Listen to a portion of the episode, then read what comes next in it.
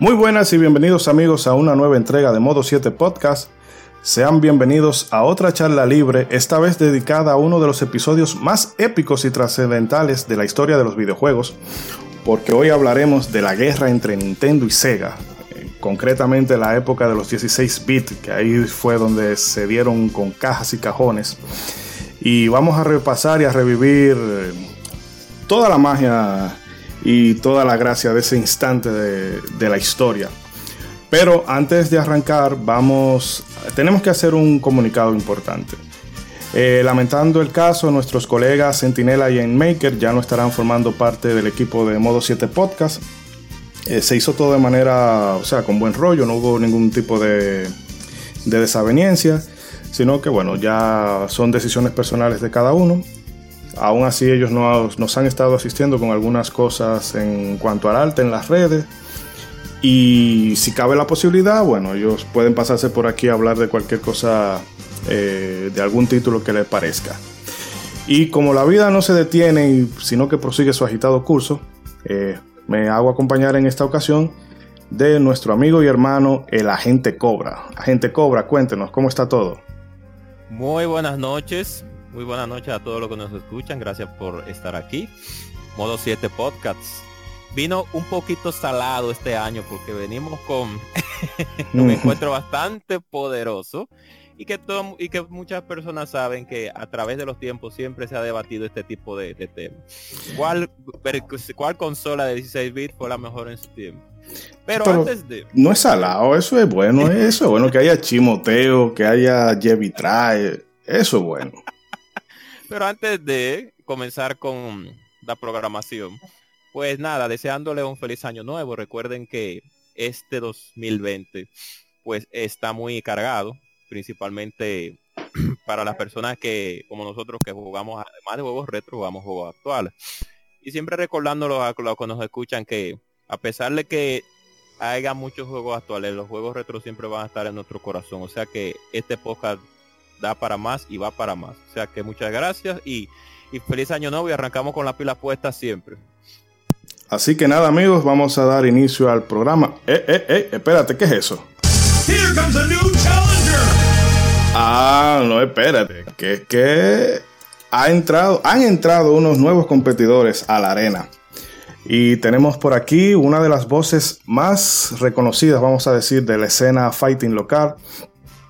Eh, paso a presentar, ¿verdad? Ese célebre, ese célebre personaje que vino de allá desde la India, ¿eh? el Marajá de Capultar, mejor conocido como Ronzo. Ronzo, dígame a ver, ¿cómo está? gracias, gracias por esa presentación. Gracias por esa presentación. El nombre, el nombre Ronzo no creo que pegue con el nombre árabe de Marajá de Capultar, pero es un chiste interno que vamos a explicar después. Sí, sí, sí. Muy buenas noches a todos los oyentes. Mi nombre es Ronald Sosa, cariñosamente Ronzo. Y bueno, vamos a estar aquí para hablar de retro. Vamos a hablar para adelante con modo 7. Y como también eh, todavía hay espacio para uno más, nos acompaña desde, las, desde el rincón más recóndito de la galaxia, nuestro astrónomo de cabecera, Edric 296. Edric, cuéntanos, ¿cómo está todo? Eh, bueno, muy bien, gracias por lo de astrónomo de cabecera, aunque aquí en este grupo somos viciados todos. Long life para los controles. Sí. Quiero agradecer la oportunidad de colaborar con ustedes porque de verdad yo eh, esto es algo que me gusta mucho todos los de los videojuegos retro porque yo me formé como de manera literal jugando videojuegos cuando no eran retro. Entonces vamos a compartir con ustedes las experiencias que hemos tenido en este, en este tema de hoy y en otros temas que tengan que ver con eso tan apasionante de arriba, arriba, abajo, abajo, izquierda, derecha, izquierda, derecha, A, C, letal. Ey, ey, ey, desbloquea 30 vidas y tulín, tulín, tulín. Ok, como yo lo dije, ¿de uno o de dos? De uno, mm. Ahí yo dije, te pasaste ahí. ¿Es de dos? Oh, no, ya tú, tú ves, ya esto no es retro, ya esto es arqueología videojueguil. No, pero Euclides se lo aprendió el código 10.000 veces porque lo mataban pila en contra. Ey, ey, ey, ey así no, así no. Pero oye, ese código todo el mundo se lo tenía que aprender porque contra era difícil en este momento hasta que uno se lo aprendía. Pero sí, claro. Era Pero, pero Pero Euclides, ¿sabe tú viniste? Yo no me lo a aprendí por contra. Yo me lo aprendí Ah. por Gradius 1. Sí, claro, la clásica. La que clásica. Más difícil todavía. Pero vamos a lo de hoy, vamos a lo de hoy, Moisés. Sí, sí. quería decir que Díganos, hizo eso para hacer un statement, para, tú sabes, para ser denunciado de que él tiene power. Sí, Ya se- lo puso todito por debajo, ahí. no la pasó por la cara todito así. Sí, no la pasa por la... Sí, exacto. El que le pasó por Euclides. ahí. Ey, ey, ey, ey, ey, ey, no, esto es P- PG-13. Desconecto el micrófono y me voy. Yo le hago un combo breaker, mira. Desconecto el micrófono y me voy. Combo breaker. Ahora, es que Euclides también es el, el usuario con más... No, experiencia. pues vamos a poner la, la otra palabra. Sí, ya un señor mayor, ya, señores, vamos a respetarlo. somos señores mayores. Aquí también. Erian, se, se le voy a descontar, Aquí nadie es joven. ¿eh? ese comentario se lo voy a descontar de la nómina. Aquí somos cuatro jóvenes, lo que pasa es que la mente es una cosa y el cuerpo es otra. Claro, claro. Y bueno, señores, ya concluidas las presentaciones del lugar, vamos a no alargar esto Moisés, más. antes que se me olvide, Sí, que lo- los astrónomos de cabecera, a lo que yo me dedico, de, o sea, la profesión mía es psicólogo del desarrollo. Lo de astronomía es una pasión que tengo desde que me acuerdo que me acuerdo de algo, pero gracias y tengo la aclaración porque es un astrónomo psicólogo. Ya tú sabes, y estoy chipeado. no, pero eso es, si tú mezclas si tú mezclas astronomía y psicología, no sale astrología de ahí, para ver si tú me das los Mira, números. Mira, ay, guácala, jala, me reprendo, me reprendo. Llévalo al mundo. Y nada, queridos oyentes, vamos hacer un corte y nos vamos directo al tema de hoy, Sega versus Nintendo. Round one.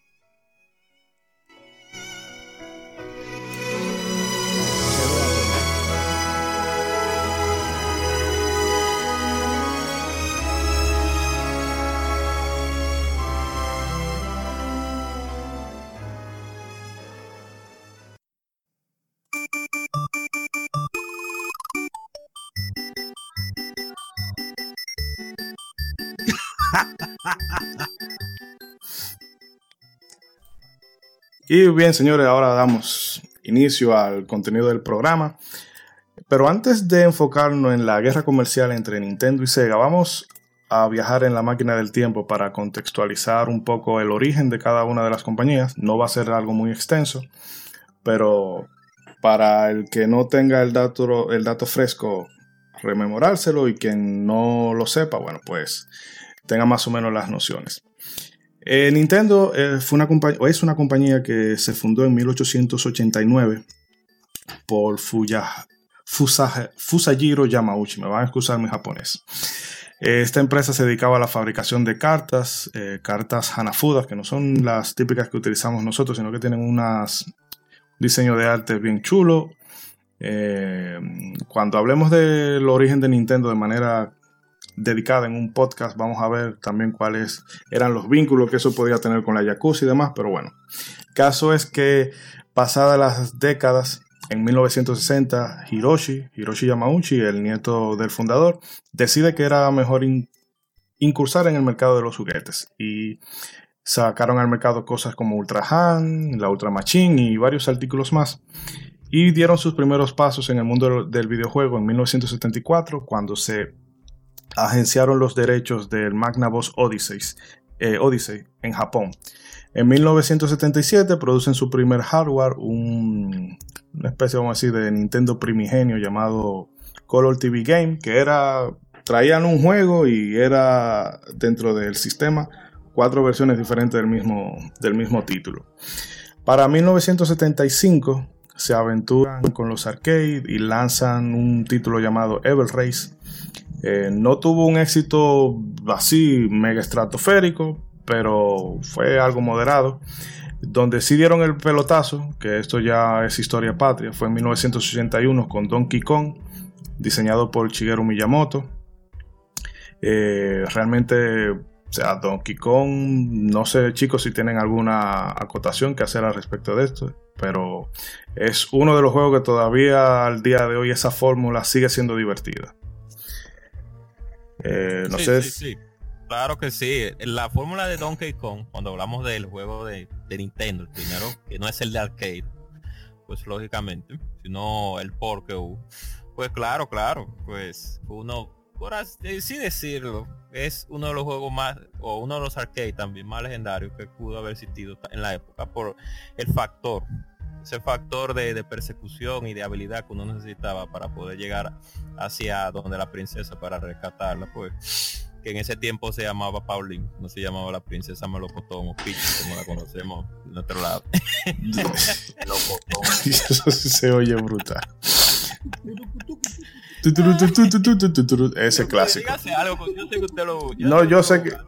Para mí que él fue. Eh, Edric fue, fue beta tester de ese juego allá.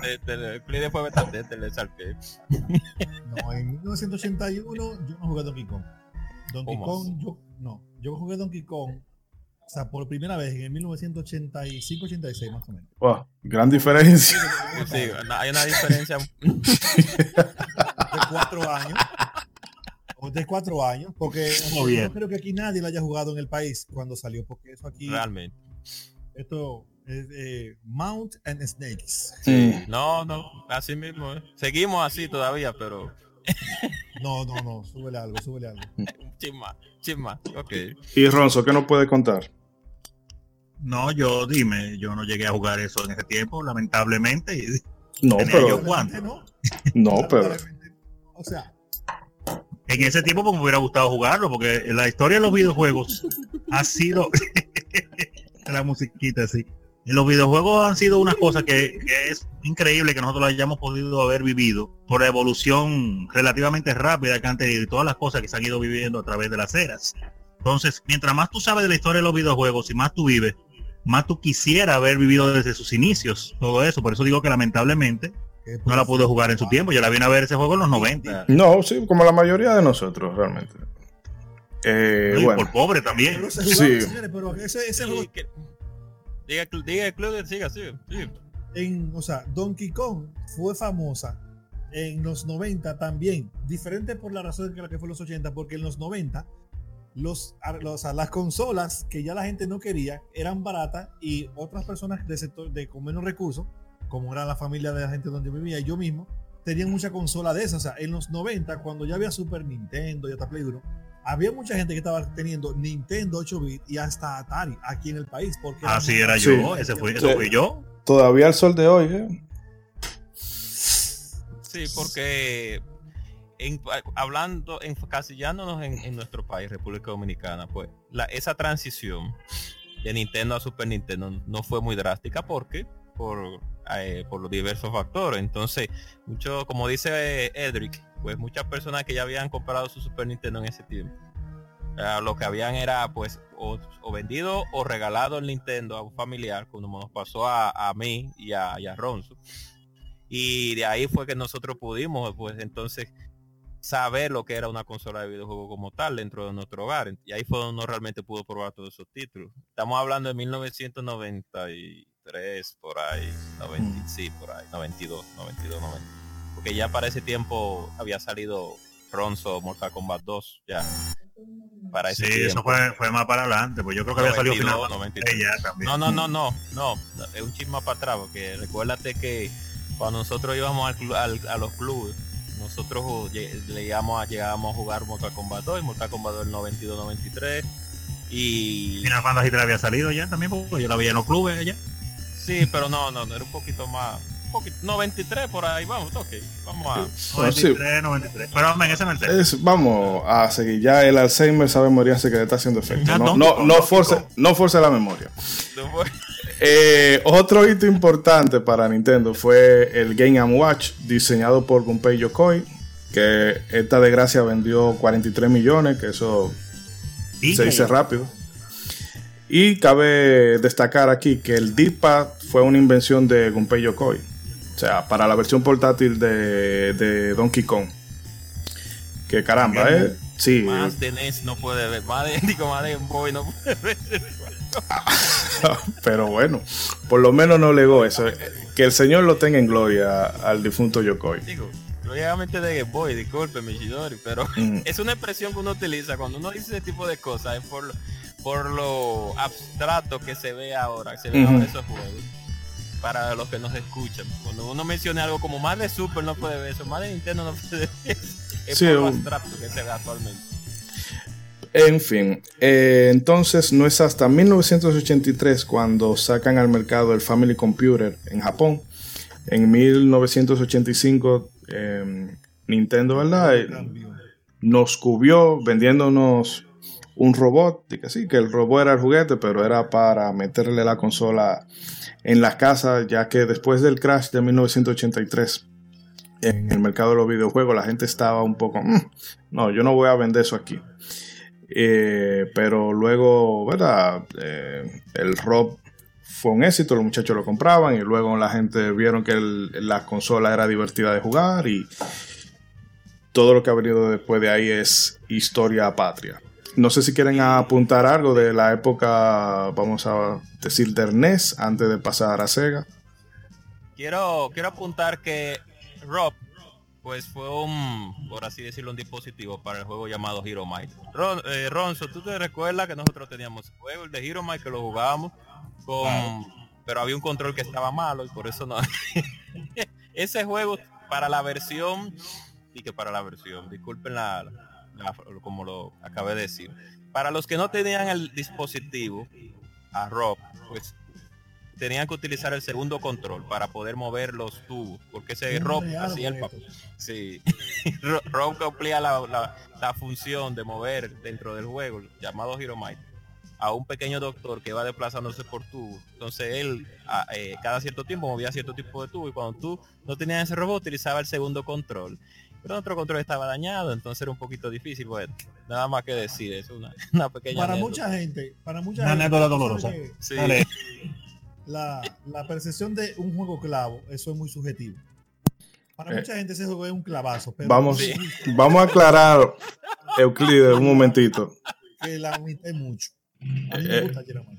Edric, La jugué mucho de con mi hermano. yo no digo para aclararle a las gente de otras latitudes que nos escuchen, ¿qué es un clavo? En buen dominicano, Edric, dele. Un clavo, un juego malo, un juego malo. Igual que una película mala. Exacto. Malo, un producto que no sirve, ya. Que aprovecho para hacer la anécdota aquí de dónde viene esa expresión, que se lo escuché una vez a Armando Almanzar, eh, Ah, sí, que en dale, paz descansa, que- En paz descansa. de que el término clavo viene porque la gente solía decir, tal cosa es más mala que un clavo de la fábrica de San Cristóbal, que era la fábrica de los. Pero claro, Trujillo, sí, es verdad. Que Sí. hablaban. Sí, y entonces ya de ahí la gente tomó el concepto, es un clavo, un clavo, un clavo, un clavo. Pero nada, continúa, continúa. No, no eso, Gyromite podría parecer un juego medio simplón, pero cuando tú lo jugabas de dos con la intención de completarlo bien, se volvía muy divertido porque había muchos acertijos donde tú tenías que mover uno u otra columna, había una roja y una azul, creo que era, que se movían con el A y el B. Y había este, el que había que tener una- un nivel de cooperación y sincronización bastante bueno. Y sí tenía final. No había un final gráfico que decía 10, pero tú completabas un, un número de niveles que comenzaba otra vez. Oh, no, nunca llegué ahí. Yo realmente nunca, directamente nunca lo tuve. Pero si quieres resaltar alguna... No, yo no lo tuve tampoco. Nosotros hacíamos, había unos trajes que uno las- las- los, los juegos con otro y, Sí. y esa casi siempre te la daban como un bono para cualquier traje porque nadie la quería. sí. Igual que los juegos de los Simpsons de Nintendo. Pues Seguimos bien. con Sega versus Nintendo, sigue. Sí, bueno, ahora eh, vamos entonces a ponernos un poco en contexto con Sega. Sega, eh, abreviatura, eh, abreviatura para Service Game, eh, ¿verdad? Que la gente oye Sega, Sega, Sega, pero no, no toma en cuenta de dónde viene la, o sea, vamos a decir la abreviatura. El caso es que esta empresa se fundó en Hawái en 1940 por Martin Bromley, Irving Bromberg y James Humpert. En sus inicios esto se dedicaba a la fabricación de belloneras, belloneras, jukebox, rocola, esa máquina de, música que tú le ponías una moneda y elegías el tema que querías reproducirse. Caso es que esta compañía en 1969 fue comprada por un conglomerado llamado Golf and Western Industry. Eh, para 1973 Sega entra en el mundo de los arcade, del arcade con Pong Tron. No sé, me imagino que será un clon de Pong o algo así. No sé si a alguno le suena familiar. El caso es que esto resulta ser un éxito y eh, Hayao Nakayama es nombrado como jefe de la subsidiaria japonesa eh, de este conglomerado. Para 1980, Sega se convertiría en el quinto mayor fabricante de máquinas arcade para Estados Unidos. Ya en 1983 lanzan el SG-1000 para Japón, Australia y algunas otras regiones del mundo.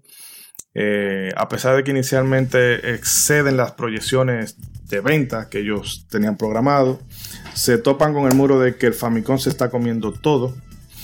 Eh, sobre todo porque Nintendo se hacía ayudar de ser party, mientras que a Sega en un principio eso de colaborar con otras compañías no le parecía muy... No, no, no era, vamos a decir, su idea de, de hacer mercado. En 1984, Nakayama compra a la Golf and Western Industry, la subsidiaria japonesa, y al año siguiente desarrolla el Mark III, que sería conocido en Norteamérica como el, Mark, el Master System. Erianse, no sé, ese ahí donde usted entra, porque eso es lo suyo. Aquí realmente yo no recuerdo haber visto, bueno, Master System por foto, nunca lo toqué. Bueno, bueno. Master System. Ah, dele, dele, Edric, dele, dele, que no, sabemos que usted le iba a dar, ¿no? Pero te dijo bueno. Dele.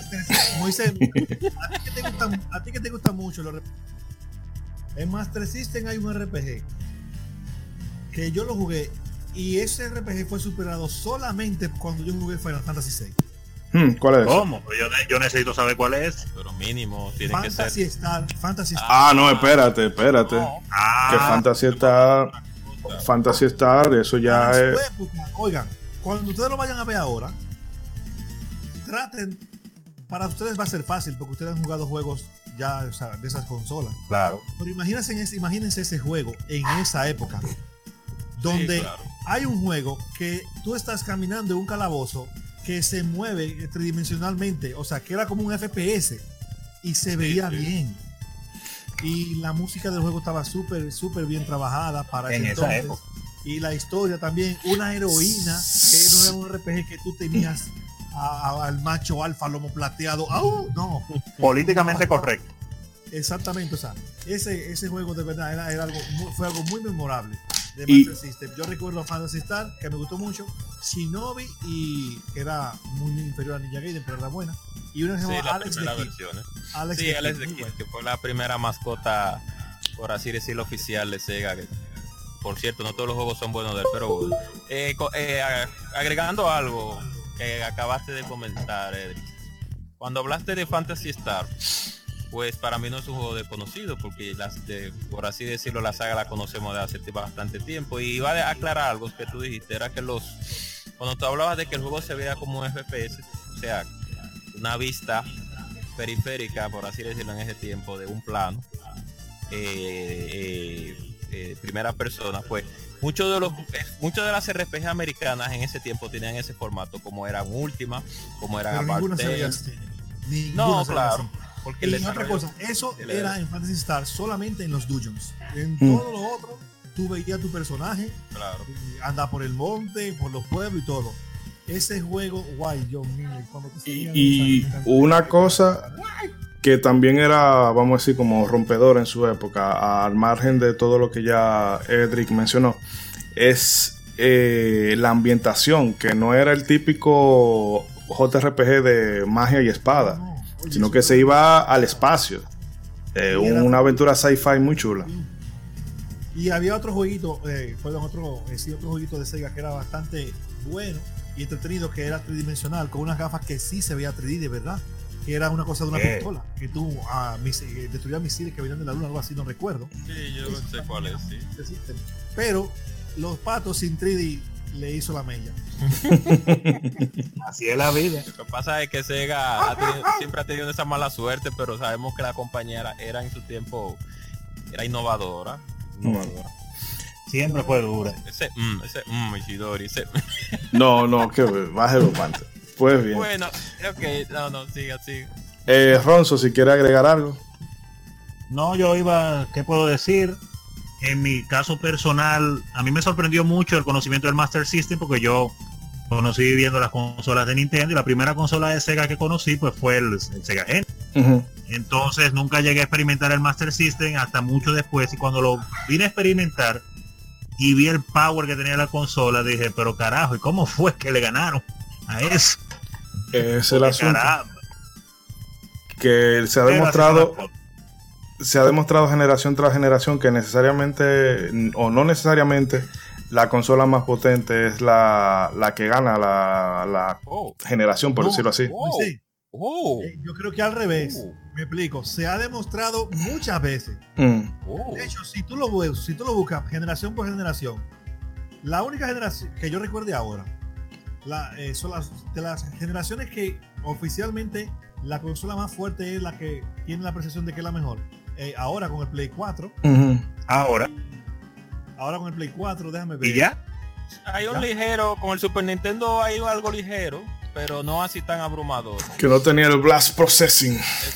Super Nintendo, Super Nintendo era mejor que Genesis, la, como que técnicamente en todo menos en la capacidad de procesamiento, pero la consola era mejor. Mm.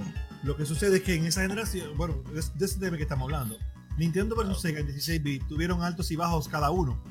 Cada uno en Sí. algún momento estuvo arriba y otro abajo. De hecho, en mi, en mi memoria, esa fue la generación donde yo más disfruté eh, lo, lo que ofrecía cada compañía, porque de, de verdad de los dos lados había, creemos, o sea, calidad, calidad, Mm. mucha calidad. Pero y se final- tiraban duro. Al final Donkey Kong hizo Mucho más- clavo, hizo mucho más- clavo también. En ambas, de ambos lados había mucho clavo. No, no, Sí. Acá, tú Sí, nunca no. un clavo porque te. ah, tú, nunca, tú nunca has jugado un clavo. La gente habla de los Claro, clavos. Claro, yo- no, no, te gusta, yo- no que soy un cla- no, yo soy un clavero. Erian se la agarra, se monta en su DeLorean y empieza a buscar clavos como... Sí. Por Erian se le- he descubierto yo cosas como Laura. Yo yo Barney. de Déjame decir esto. Déjame decir esto. Eh, Edric, Eri Ansel es el Angry Video Game Nerd dominicano. Ya tú sabes si él busca clavo. Eh, bueno, lo que pasa, Cosas oscuras que yo... Vean acá, ¿de dónde diablo este hombre dio con esto? señores, es que oigan, eh, nosotros deberíamos. Este, este- eh, esto podría ser tema para un programa un día. O sea, cómo los videojuegos te ayudaron, a, te ayudaron a, a- a formarte a ti. A mí, particularmente, los videojuegos me salvaron de muchísimas cosas. Porque donde Eso yo va a ser un tema. Donde mismo, donde mismo Ronald vivía. No, o sea, eso no era paja de coconut vivir por ahí. Entonces, entonces, ese interés y esa pasión y ese, como decían antes, ese vicio por los videojuegos me, me alejó de muchas cosas y me mostró también muchísimas otras que me han aportado muchísimo. Entonces, había, por ejemplo, había muchos juegos que la gente ignoraba por completo, por las razones que fuera. Pero por X y por R también, ese era lo único que yo podía conseguir en ese momento. Oye, yo le entraba, Mm. le entraba. Por ejemplo, hay un Forever juego. de Super Nintendo. Hay un juego, hay un juego de Nintendo que ahora es popular, pero en aquella época lo jugamos dos tres gatos, que se llama Sección Z. Oye, Ah, sí, claro. Eso Muy es- bueno. ¡Ey, sí! eso muy es buena una masterpiece esa vaina. De Eso es Capcom, una eh. masterpiece de Capcom. Y en este momento, de hecho, eso es, una, es un port de un arcade que junto con juegos como por ejemplo Bionic Commando y, y otros de Capcom, que el port del arcade de NES resultó mejor que el arcade. Ese juego Sí. de port de arcade, sección Z, es buenísimo, impresionante. O sea, tiene la música muy bien, el play control es buenísimo. Y yo lo jugué porque nadie le entraba y era lo único que yo conseguía. Entonces, hay muchos juegos de ese tipo y en, y en 16 bit también que, ¿qué te digo? Que la gente le ignoraba porque igual que ahora, la gente lo que juega es lo que, y lo que juega, lo que oye, lo que ve, lo que, lo que está de moda. Lo que está de moda. está comentando. Entonces, Exacto. muy, muy bueno. Como, como ese mismo que menciono, sección Z, por ejemplo. Ahora para allá para el tema de hoy en Super Nintendo, hay un juego que casi nadie jugó y es para mí. Si yo hago un top 5 soundtrack de Super Nintendo, ese tiene que estar del 3 para abajo, que se llama Block. Ah, Eh, sí, sí, sí. Block. Eso El lo sonido era bueno. viene. Yo no lo había jugado. Sí, sí. Eso viene, eh, Edric. Oye. Va a venir, va a venir un, un, un, musical. de- Un musical, tú sabes que. Y no creo que sea uno solo. No creo que sea uno No, no, solo. no da, tiene que ser mucho para eso. Sí, tiene- No, vamos. Por ejemplo, también de, de, de Sega Genesis. Sega Genesis es un juego que casi... Ese mismo que Moisés en estos días compartía un soundtrack. Y yo dije, wow, Midnight Resistance. A mí me sorprendió ese, ese, ese cierto, track. Cuando yo oí eso, yo dije, wow, Midnight Resistance, ese juego, oye, ahora tú lo vas a jugar y va a ser un juego de tres pesos. Pero en ese momento eso era lo más cercano que tenía el Genesis contra. Y era de Data East. De mi compañía favorita en, en los 8 bits, Data East. Mi- Había gente que lo relajaba este juego, Midnight Resistance, porque decía el juego del fuego cuadrado. es medio malo el juego, como que. Cuando ustedes lo jueguen, ustedes lo van a ver. El juego tiene un fuego, un flamethrower, que tira un se llama que es derecho. Está derecho como está para adelante, para arriba. Pero cuando tú lo pones quineado, el, jue- el fuego se dobla y hace esquinas. O sea, el fuego se dobla. Y, y por- y- y por eso lo mucho. O sea, ¿qué te digo? Ha- han habido sus, sus, sus juegos así como, como wow, qué, qué bueno era. Y yo no lo supe, que yo se lo explicaba así a mucha gente. Sí, sí. Pero bueno, eh, eh, eh, eh, eh, Isidore, un- Cierre ayer y para. Sí. Sí, sí, va a cerrar. Señores, en algún momento y en algún tiempo, ustedes verán el, ep- ustedes verán el episodio hablando de Plop. Para que ustedes se maravillen con la grandeza de ese juego que está menospreciado. Hay varios juegos que han sido menospreciados en este mundo, que son Lego, eh, Car Racing, eh, Glover de Nintendo 64 Diablo. y sí. Block de No, yo nunca lo-. Vamos a tener que buscarlo y ponerme a jugarlo, porque yo con ese título nunca lo iba a jugar. Hmm. ¿Con Y eso cuál? viene por... ¿Con cuál, con cuál título eh, dices tú, Ronzo? No, con ese, con, con plot. Con ese nombre yo no lo iba a jugar nunca. Sí. Ese juego tiene una historia, una narrativa que tiene mucho, eh, Increíble, tiene, bien, increíble, sí, increíble, tiene mucha profundidad. Pero Oye, Pero hay, bueno. una, hay una situación que pasó con ese juego, que eso fue quizás la causante de que el juego no tuviera más éxito.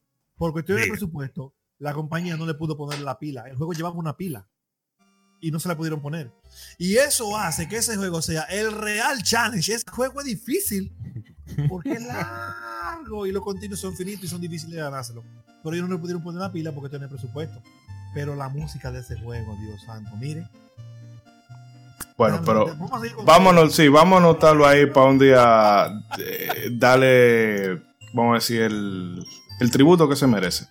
Pero siguiendo con el Master System, eh, quedamos ¿verdad? en que no tuvo el éxito que se esperaba en Japón, porque Nintendo, entre otras cosas, eh, recordemos que yo siempre lo voy a repetir eso de que Nintendo en sus inicios era muy yakuza. Le prohibía a las third parties que sacaran sus juegos para otras consolas. Entonces eso puso a, a Sega en, en mucha de- de- desventaja. En Norteamérica fue un fracaso. Los videojuegos, eso ya no se usa. Todas Mm. las compañías. Wow, es- es- qué, qué bonito mundo es ahora. La industria ha crecido mucho, eso nunca pasa. ¿no? Sí, incluso los exclusivos de Sony parece que van a empezar a llegar a PC porque ya se fue el Death Stranding, creo que el Horizon se está rumorando que va. O sea que ya eso se está democratizando más. Eh, en Norteamérica también fue un fracaso el Master System porque solamente logró acaparar el 10% del mercado. Sobre todo por el marketing pobre que le hizo una compañía llamada Tonka, que era la que estaba a cargo de la distribución. Aún así, el Master System logró imponerse al NES en Europa con bastante margen. Ahí sí me consta que, eh, sobre todo en España, Sega es muy fuerte eh, con el Mega Drive. Y lo de. Brasil, o sea, lo de Brasil, eso hay hasta que un, un documental deberían de hacer. De, Eso, eso, eso es un objeto de investigación. sí, de por qué todavía sigue la gente dándole a- al Master System y al Genesis en Brasil. consumiéndolo.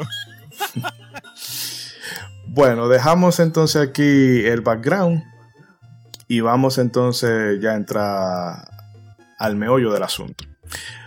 Bueno, visto que Sega estaba en muy mala posición en el mercado para 1987, eh, se suma otro desafío que es el PC Engine fabricado por NEC, que era un gigante de la computación japonesa. Y bueno, para poder mantenerse a flote entre NEC y Nintendo, la empresa decide que debe desarrollar un nuevo hardware que pueda incorporar tecnología de los 16 bits. Entonces esta labor recayó sobre Masami Ishikawa del Research and Development Team de Sega. Eh, si alguien quiere hacer un apunte breve del PC Engine, Estoy súper atrás con el PS Engine. El PC, del- el PC Engine es lo que en América era el Turbo. el TurboGrafx, exacto. TurboGrafx, sí. el- sí, el turbo, del TurboGrafx 16 yo jugué dos juegos, pero había uno que no era que no era de la consola normal, sino era ya cuando vino como un upgrade. Pero el que era la consola normal se llamaba Legendary Axe. y de hecho ganó videojuego del año cuando eso salió.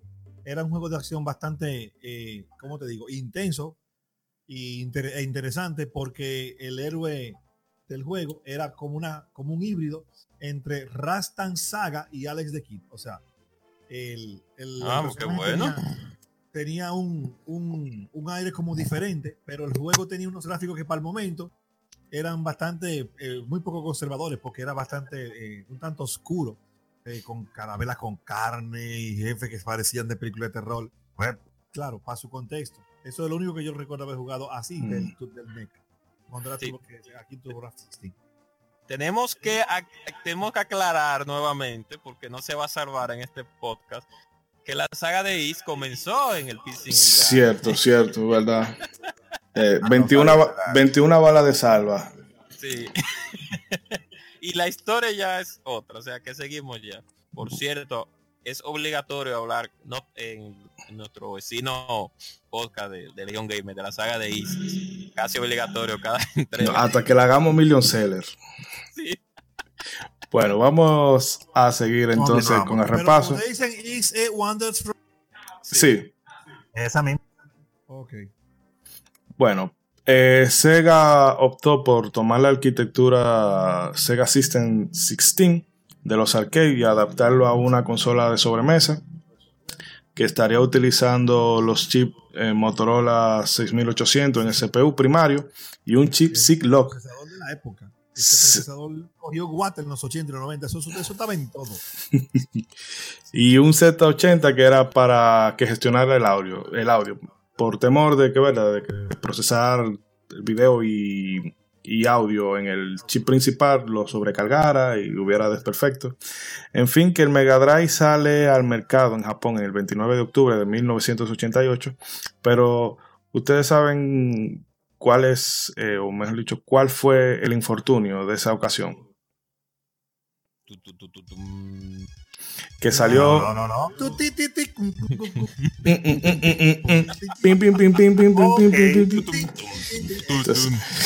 Mario 3 Mario 3 se estaba comiendo a Japón.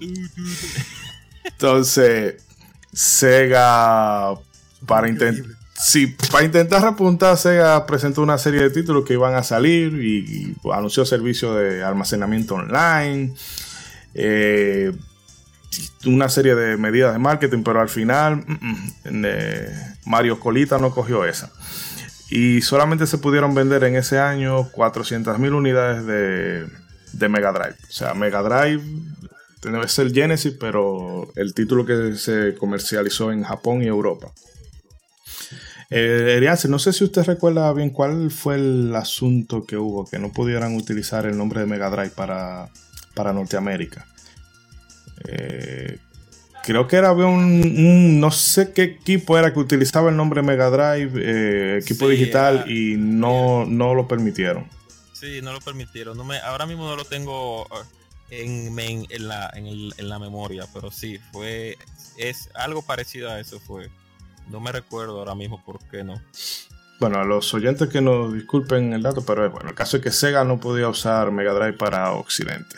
Entonces, eh, valga la redundancia, Sega anunció que el Genesis saldría en Norteamérica para 1980, enero de 1989, pero como no tenía la estructura necesaria para distribuir la consola en Norteamérica, se acercó a los de Atari para ofrecerle los derechos de distribución y Atari, mm, mm, mm, porque ellos tenían eh, estaban preparando otra consola para esa época y no querían dividir el protagonismo. Finalmente, Sega decide fundar su propia subsidiaria, Sega de América, para sacar el Genesis al mercado. Lo hizo primero en Nueva York y Los Ángeles el 14 de agosto de 1989 y ya para el resto de Estados Unidos y Norteamérica eh, mm, en un punto más adelante del año. Eh, para Europa, como solía pasar en esa época, ya vino llegando en septiembre del año 1999 con el título de Mega Drive. Eh, si quieren comentar algo de, los inicios del Genesis, no entren en la campaña publicitaria, pero porque eso va más para adelante. Sí, sí, sí.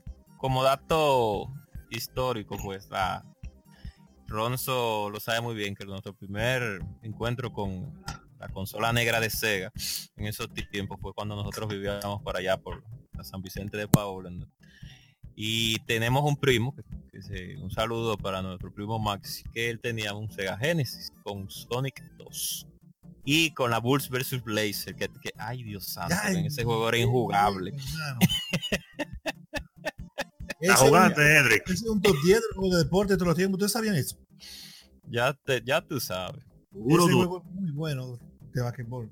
No, sí, claro, pero que era, eran los comienzos de EA con, con los juegos de deporte para el Genesis. Entonces, eh... aclarar que por ese Sega de, de, Maxi, a mí me dieron una pela esa vez. Porque antes de yo conocer a ustedes, yo vivía en la misma cuarta de Ralma. Y Maxi quedaba cerca. Y bueno, muchachos, al fin nos conocimos. Un día llevó el Genesis allá a la casa. caso fue que existía todavía la leyenda urbana de que las consolas te dañaban la televisión. Y casualmente, después de que esa tarde yo jugué con Maxi, al televisor le dio una, una sirimba. Y una vecina dijo: Ay, que él estaba jugando ahí con una vaina. Y bueno, mi tabana me la llevé. que por cierto, Ishidori, eh, la leyenda urbana a cierto punto es real porque lo que pasaba era con el asunto de la pantalla de nuestro televisor en ese tiempo era que no, si tú dejabas la consola en pausa o con una imagen eh, fija por mucho tiempo, pues eso sí lograba afectar los colores de la televisión y por eso venía el, el, el el, el, vocablo popular. Era esa eso los juegos eso eso Nintendo daña los televisores pero no era que lo dañaba como tal sino que al este, estar expuesto tanto tiempo la pantalla eh, fija en el televisor, pues en, en, ese momento cuando el juego proseguía, pues la había una, una pequeña alteración de color en ciertos televisores, no eran todos. Pero siguiendo, siguiendo ya y terminando ya mi, lo que estaba aclarando, que cuando hicimos sonido con eso. Cuando los videojuegos salieron con Atari a finales de los 70, todavía las televisores a color. Hay un poco de interferencia un poco de interferencia, Edric, en tu micrófono. ¿Y ahora? ¿Todavía? Eh, ahora se oye bien. Sí. Ahora sí. En los, de, entre los finales de los 70s y los 80s, cuando se hacen por primera vez popular los videojuegos, todavía había muchos televisores, a color entre comillas, que usaban la técnica del Technicolor, que no eran televisores a colores como después fueron después de la segunda mitad de los 80 y los 90 el Technicolor sí sufría con las consolas de videojuegos porque, los, colores se dañaban porque se regaban, por lo mismo que tú dices. Pero ya luego del Technicolor, los televisores no se dañaban con, con las consolas de videojuegos porque estaban diseñados de otra manera, pero sí duró mucho tiempo. La leyenda urbana tiene ese origen porque la gente no sabía eso. De hecho, no solamente la gente, ni la gente ni los técnicos fabricantes lo sabían, porque esto usaba el televisor y eso no pasó por laboratorio de prueba de que a ver si se daña, lo que quieren es venderlo. Mm. Pero es aportando eso. Pero hoy día eso no es verdad. Aunque en estos días modernamente sí pasó con televisores de plasma. No sé si, si, sepan que muchos televisores de plasma al principio se dañaron porque jugaban con ellos. Play 2, Xbox Cajón. Los juegos frizaban una parte de la pantalla el número de score, lo que estaba fijo mm. se quemaba y se quedaba ahí y no había lo que estaba fijo. Pero eso es un defecto de ese tipo de televisores, ese tipo de pantalla. Que de hecho a mí nunca me gustó jugar en televisores plasma porque le sacaban todos los defectos al juego. O sea, tú veías eh, el pixelaje brutal. No, te lo, ponían bonito. Hmm. y bueno, en el otro frente, Nintendo, como estaba, ¿verdad? Eh, en la cresta de la ola, eh, entendía que no debía apresurarse a sacar un hardware nuevo debido a la solidez del Famicom y del NES pero eh, al también entrar NEC, como ya habíamos dicho, con el PC Engine barra TurboGrafx, vieron que el mercado empezaba a segmentarse y había más eh, competidores en la arena. Decidieron, mm, espérate, como que hay que sacar algo. entonces se le encargó a Masayuki Uemura, eh, Uemura, perdón, que también había desarrollado el Famicom, que diseñara la nueva consola. El Super Nintendo salió, o mejor dicho, el Super Famicom salió al mercado en Japón el 21 de noviembre de 1990 con dos clavitos: Super Mario World y F0. Oh, oh. Ya, qué Dos malos son esos juegos. Dos clavos. Los juegos más, los juegos más basura que tiene el Super Sí. Nintendo son esos dos. Ya, son tan malos que, que ese Super nunca se apagó cuando llegué. No. Wow, yo recuerdo eso como que, como- oye, sigan hablando. A ver. Sí, no. El caso es que obviamente fueron un éxito instantáneo. En cosas de hora Nintendo ya había vendido 300 mil unidades de Super Famicom. O la había por lo menos distribuido en Japón. Que comparado con los 400 mil que vendió Sega en el año, bueno, ya nos da una idea de cómo estaba el mercado. Eh, posteriormente... Pero espérate, espérate. Eh, eh, Edric, pero dite ahí, date aunque sea un párrafito. ¿Qué era lo que te iba a decir? Porque tú lo dijiste con tanta hombre. inspiración. Llegó al clímax en ese Este momento. momento. cuando- Oye, Perdón, que no, no, no lo escuché. La primera vez que yo vi el Sega Genesis, en 1990, fue bastante rápido porque conocía a una persona que todavía conozco, que de hecho es uno de los amigos que tengo con más tiempo, eh, Jerry Dionisio Batista. Jerry eh, lo conocí porque ellos estaban buscando casualmente un juego que a otra persona que yo conocía tenía, que era Midnight Resistance. Cuando yo conocí el Genesis, yo me quedé, guay. Perdón. Cuando yo conocí a Jerry fue por Midnight Resistance. Cuando yo conocí que vivía en la calle sí, clavero. 37, Clavero, Jerry. en la calle 37 ahí por la bomba de los minas. Lo a mí me enseñó esa consola. Y él me dice, espérate un momento para que tú la veas, ponte tu audífono y prende con Alter Beast. Y cuando ese tipo le dé tal, Right from your grave. muy chulo. Muy bien. Cuando llegó el Super Nintendo, había un amigo mío que todavía eh, a veces hablo con él. Se llamaba Arsenio. Él tenía un club. El legendario Arsenio, sí. Arsenito, yo lo conocía porque yo jugaba mucho NES y él tenía el club, entonces él me echaba los juegos. O sea, como, como vamos a decir tú eres duro, acaba ese. Y Te retaba. Vivía, esa- me retaba. Y siempre, o sea, hicimos una buena amistad, dado a que yo siempre le entregaba al final. En, en tres días y contra pagones, casi siempre. El caso es que él le llegó el Super Nintendo y él me llamó y me dijo, ven con tu hermano para acá. Y oigan, señores, los juegos que yo vi cuando llegó el Super Nintendo. Él le llegó el Super Nintendo casi al lanzamiento. Luego del lanzamiento en- en- de América, América, cuando él lo consiguió, él tenía F0, Actraiser 1, Mm. Final Fantasy 2, Ey, Uh, eh, Final Fantasy 2 y Gradius 3. ey, Y clásico. Es- Speed up. Leperto y un Squadron. Oigan, Uh. Hay un escuadrón. mm. yo llegué ahí con el Genesis para que ellos vieran un juego que yo había conseguido, que, que era un shooter muy bueno, que se llamaba Gallares. Ah, el es- clásico ey, Gallares. Gallares. Gallares es bueno, muy bueno Gallares. una joya. Ellos vieron Gallares y les gustó mucho, de verdad, les gustó sinceramente. Entonces, porque me dijeron, nosotros pensábamos, me dijeron, oigan qué perreo me hicieron. Nosotros pensamos que tú no me enseñas un clavo de eso, lo que se ven feo, pero de verdad ese juego es bueno, no ven a ver esto. Y me, ay, mi madre. Y me empezaron enseñando, me empezaron de menor a mayor, literalmente. Y con, con Gradius 3 comenzaron.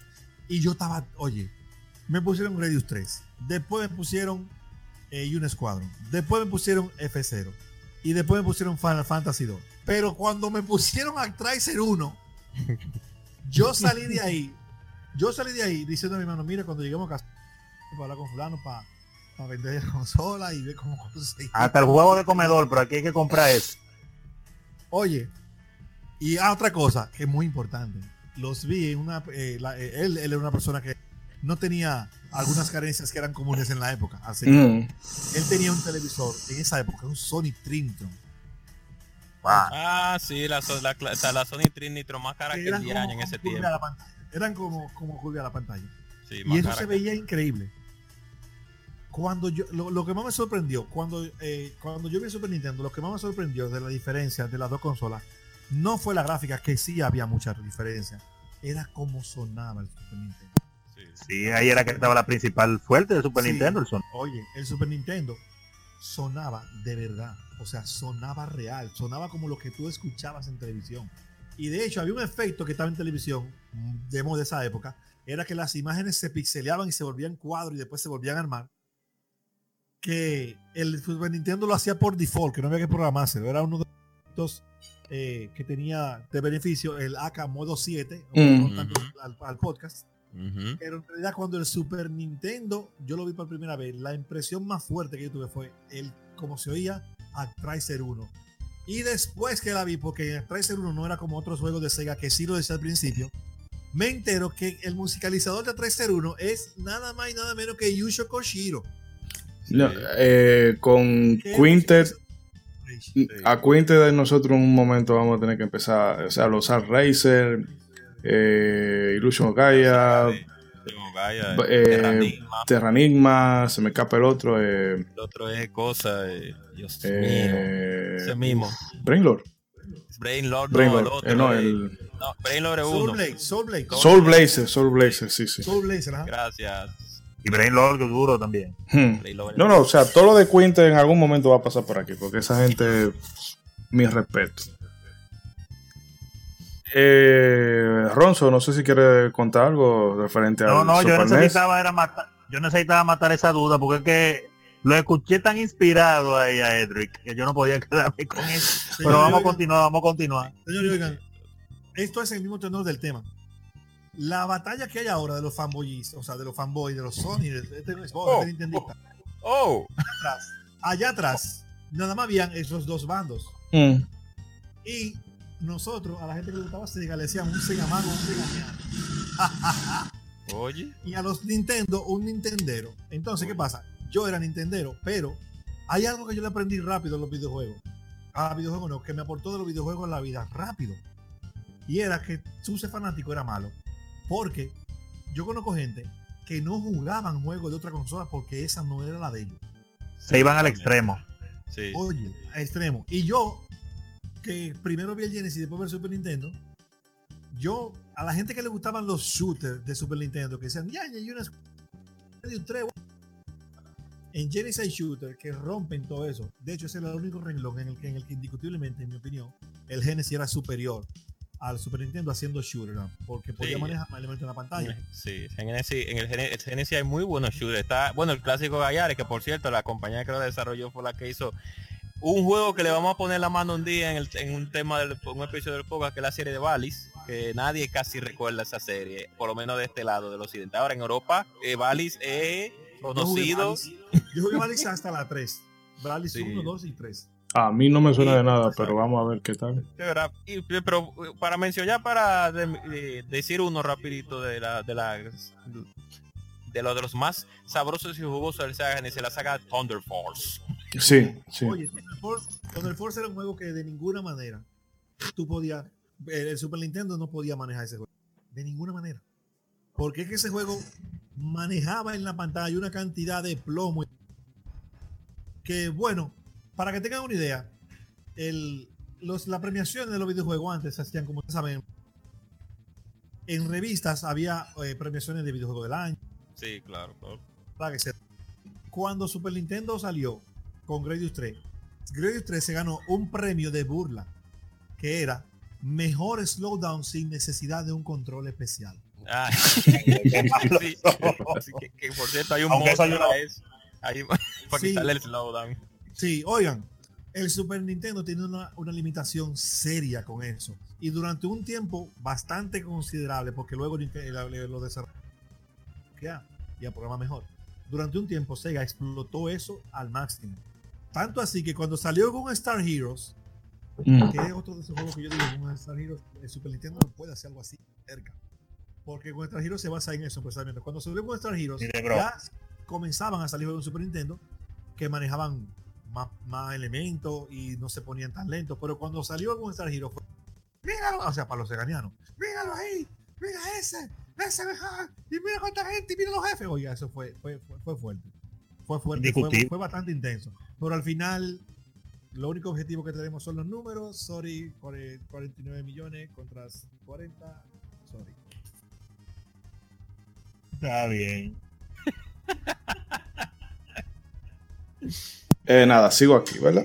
Eh, Claro, siga, sigue- No, no, es que tenía, tenía una intervención de este lado.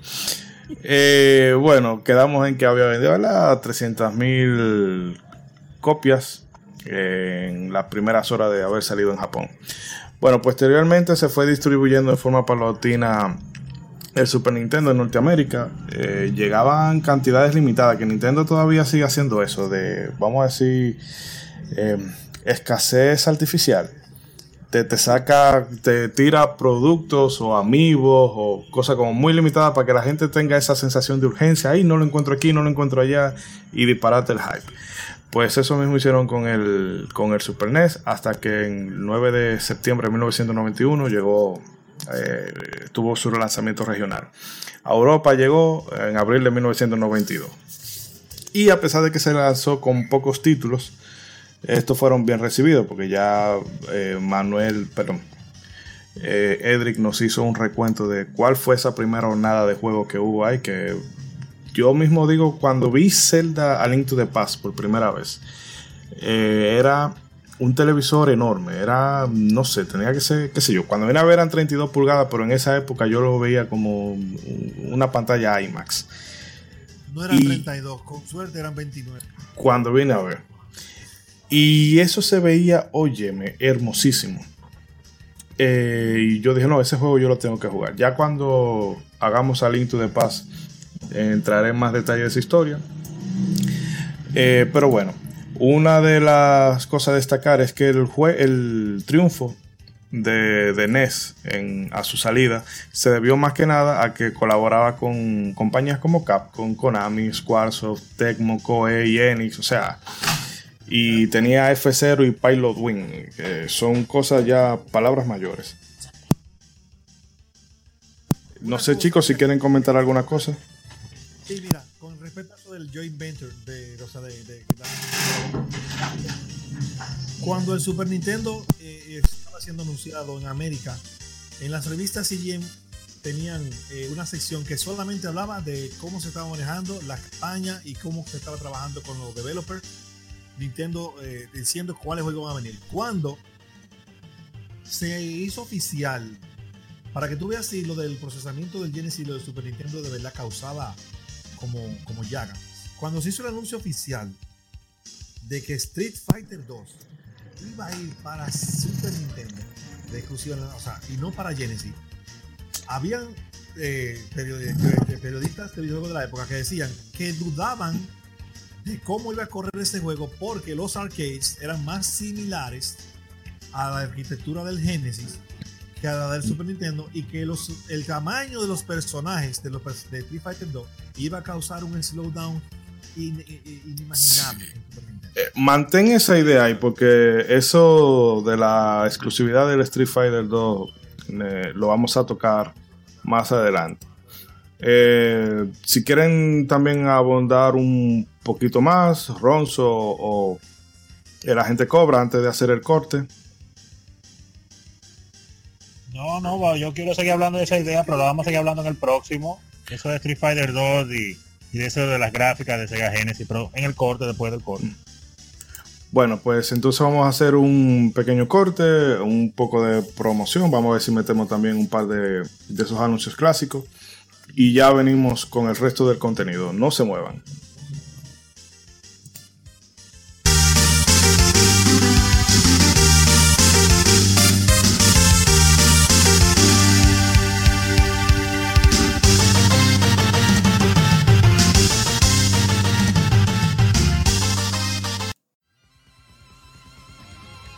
Somos Legión, somos gamers. Legión Gamer Podcast. El gaming nos une. Un podcast enfocado en tratar juegos de actualidad y del pasado con la relevancia que merecen. Puedes escucharnos en iBooks, Spotify, TuneIn y demás plataformas de podcast de tu preferencia buscando Legión Gamer Podcast. Recuerda seguirnos en las redes sociales como Legión Gamer RD. Visita nuestra página de Facebook para que seas parte de nuestros streams de las Gamefemérides, donde conmemoramos algunos títulos jugando en su aniversario. Porque todos jugamos, el gaming nos une. Legion Gamer Podcast.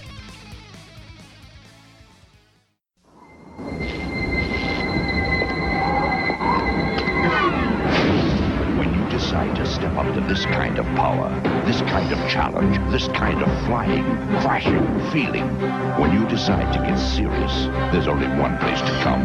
The games of Super Nintendo. No one else creates this kind of experience because no one else creates these kinds of games. Now you're playing with power, superpower.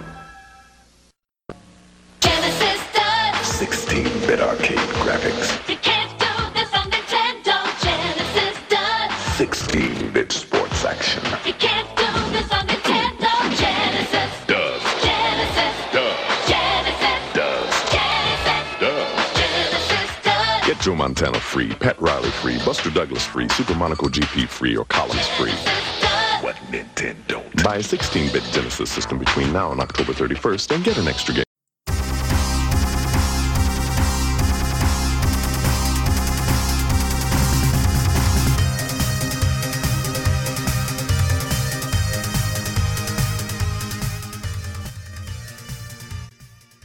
Y bueno, tras el corte, venimos ahora ya con el resto del contenido.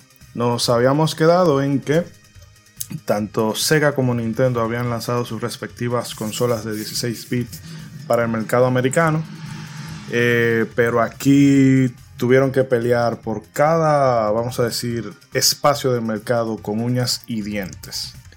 Eh, Sega, que vamos a decirlo mm, sin, sin que suene peyorativo, era quien estaba contra las cuerdas porque ya Nintendo tenía el pedigrí de haber reanimado el mercado de los, super, de los videojuegos por allá por 1985 y había traído cosas como Mario, tanto el 1, el 2 y el 3, ya ni digamos. Entonces, ante esta superioridad en el mercado de Nintendo, en el mercado americano concretamente, eh, Sega nombra como presidente de Sega de América a Michael Katz, quien venía de Atari, y este decide que hay que tomar dos iniciativas para poder abrirse paso entre los consumidores.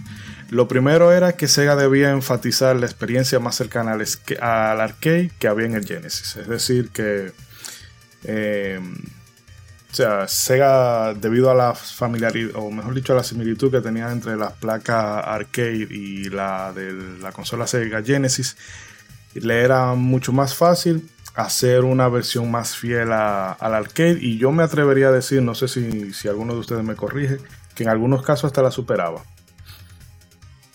Sí, es decir, realmente. Eh, O sea, Espera, que se- siga, siga. No, no, continúe, que me. Eh, no Sí, sé si es- Tiene algo que decir. Bueno, Ok. en, en- en el caso, por ejemplo, de Golden Axe. Ah, te escucho Axe lejos. Y ahora, Ajá, una distancia prudente, sí. disculpa, disculpa. En el caso de, por ejemplo, eh, Golden Axe, que era un arcade hit que de- era del lineup de Sega, la similitud del arcade y de la consola era lo que Sega vendía en el anuncio. Quienes no lo Sí, conocen, eh, Golden Axe era un juego, eh, un map que una especie de Double Dragon, pero con espadas.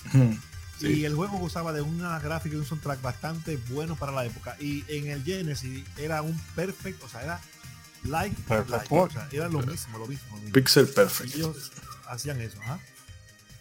Bueno, Sí, exacto. Entonces, ah, así bueno. termina la idea, Eric. La idea, exacto, lo mismo que acabo de decir de Edric, lo mismo que acabo de decir usted para uno de los beneficios que tenía el Sega Genesis, disculpen la, la bulla que se está escuchando, uno de los beneficios que tiene que tenía el Sega Genesis en su tiempo era ese, que Sega, pues para ellos era más fácil sus grandes éxitos portearlos a la consola porque utilizaban el mismo la misma arquitectura o no, o no la bueno sí la misma arquitectura claro está pues haciéndole unos cuantos downgrade de las consolas de sobremesa para poder abaratar costos etcétera etcétera. Pero eso fue lo que impulsó y a Sega en ese proyecto y le salió más fácil la jugada porque Sega tenía un dominio también central en lo que eran las, las, las maquinitas, los, el, el- el arcade. Entre Namco y Sega había una, que eso lo discutimos una vez en, en otro podcast, había una guerra interna de cuál era que iba a reinar en ese ámbito. Y mira, en esa batalla ganó la hembra. Sí. Eh, Ronzo, si quiere acotar algo. No, no, no, ya te lo dijeron ahí. Bueno, pues eh, recapitulando, Sega tenía en el mercado poner el spotlight en eso. Entre nosotros tenemos una experiencia más cercana al arcade que la competencia, que esto se resumía en el famoso eslogan de Genesis 2 What, What Nintendo. Eh, que verdad, ese anuncio que nuestro amigo Joan Sol Bad Guy, ¿verdad? con su odio Con su hacia odio. la compañía, Juan Rodríguez, sí. Estaba, con su odio a, las, a Sega. se encargó de recordarnos algunos detalles.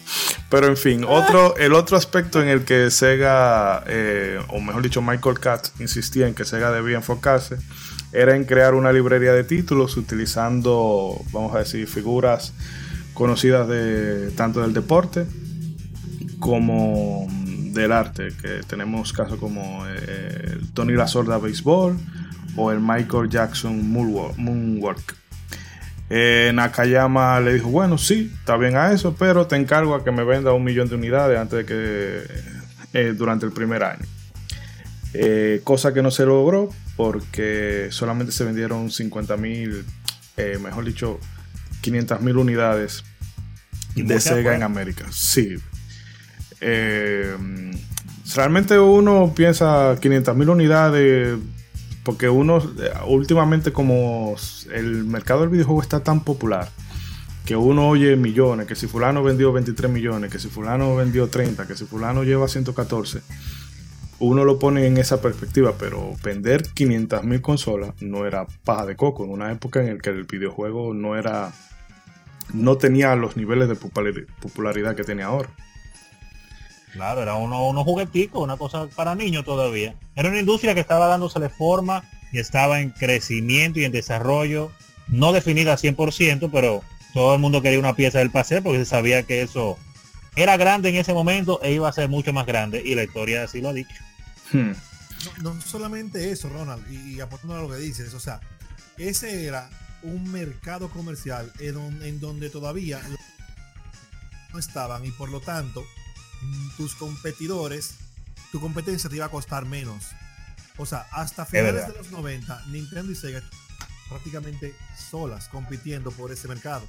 Pero otra cosa que hay que mencionar, muy importante, y quizás la más importante, vender 500 mil consolas en esa época al precio que costaba un Sega Genesis En ese tiempo. en ese tiempo, que tú lo calculas la inflación ahora y sí, 600 y pico de dólares. Vender 500 mil con una librería de juegos bastante, qué sé yo, y aparte de que le escase el número, también le escase dice, de las figuras, eh, que, que- que de la estrategia mercadológica enfocada a figuras del deporte y edad, etcétera. Había un juego de basquetbol en Genesis que se llamaba Larry Bird Basket, Larry Ujú. Bird, Ay, de sí, el clásico. Sí, el clásico. Que era en ese momento un coach eh, muy joven que estaba en un buen momento. Y ese juego se ve- lo que decía era que ahí tú eras una estrategia y podías hacer lo que él quería hacer lo que él hacía como coach, como coach del, del- del juego tú lo podías hacer. Y eso era lo que ellos vendían.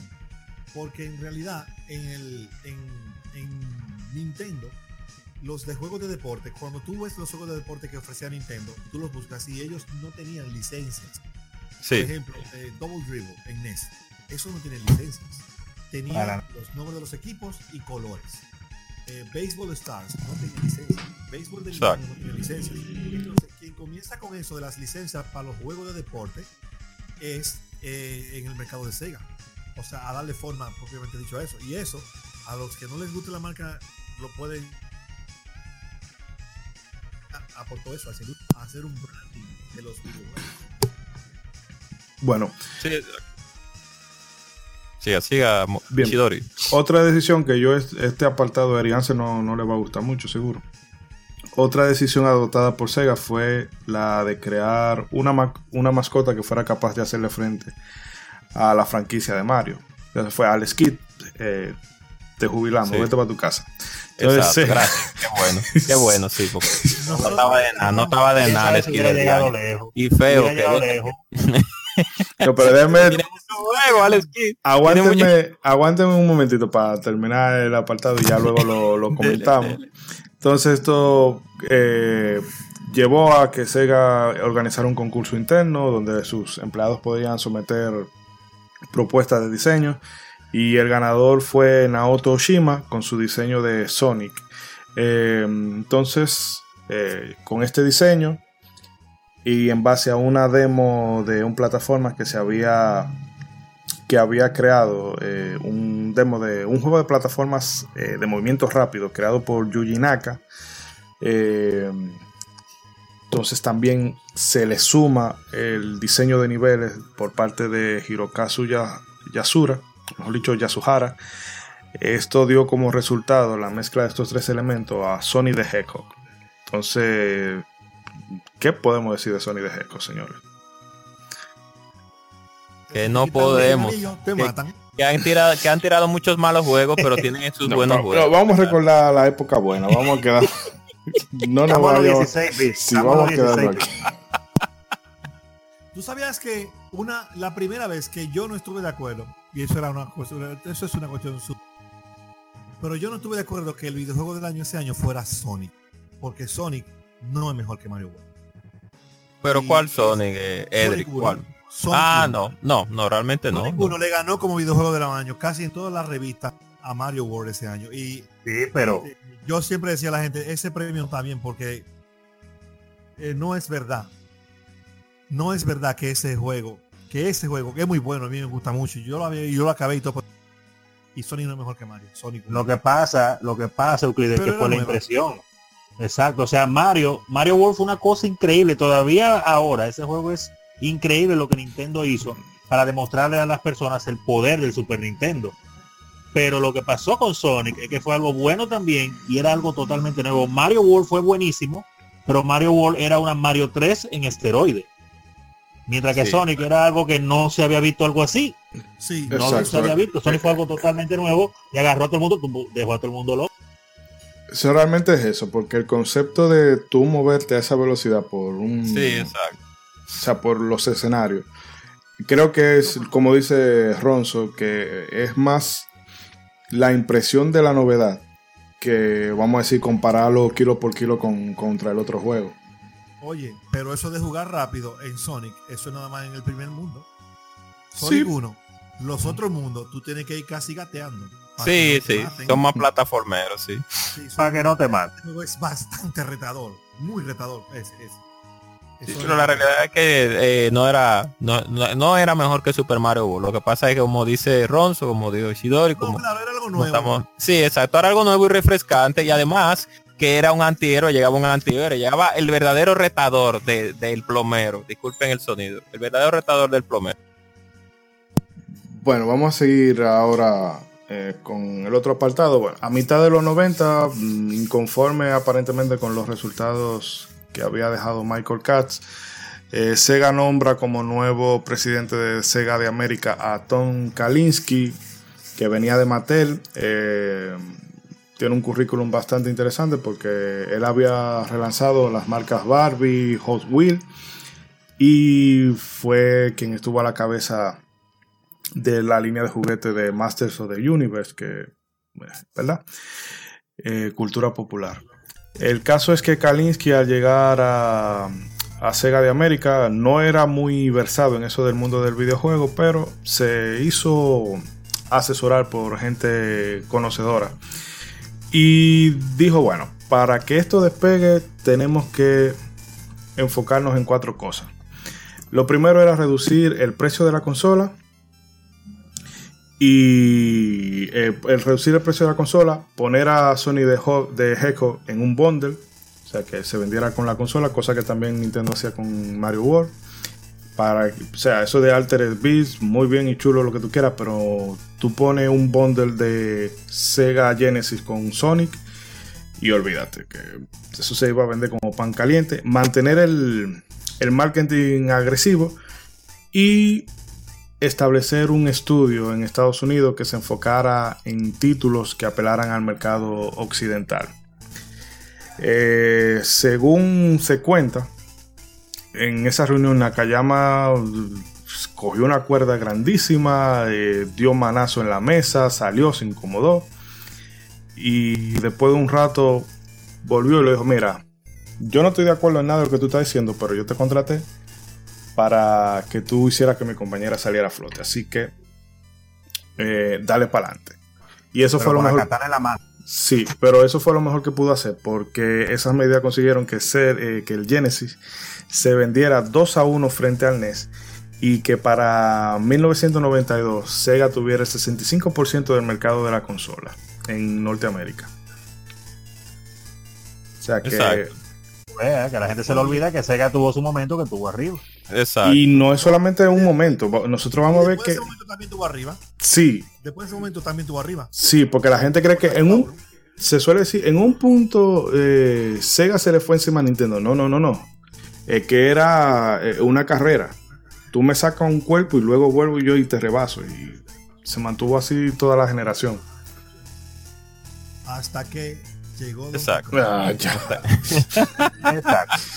Hasta ahí llegó todo. Hasta que llegó Donkey Kong. y, y en, y en menor y, y también pero salvando la distancia cuando el Super Nintendo eh, lanzó un bundle que incluía el juego de pelea Killer Instinct ese Super Nintendo fue el artículo más vendido durante esa navidad Con su Mm. Killer Cuts ahí activo. Con su CD ahí. Ay, santo. pues. Abusadora. Sí. Bueno, eh, otra de las. Ah, sí, Ronzo, no, no. Y no, iba a decir solamente una pequeña observación con respecto a eso, que aunque me encantó siempre la popularidad que alcanzó Killer Instinct gracias también al Super Nintendo, lo único que yo lamento de eso es que mucha gente no llegó a enterarse o a disfrutar de la maravillosa versión de arcade.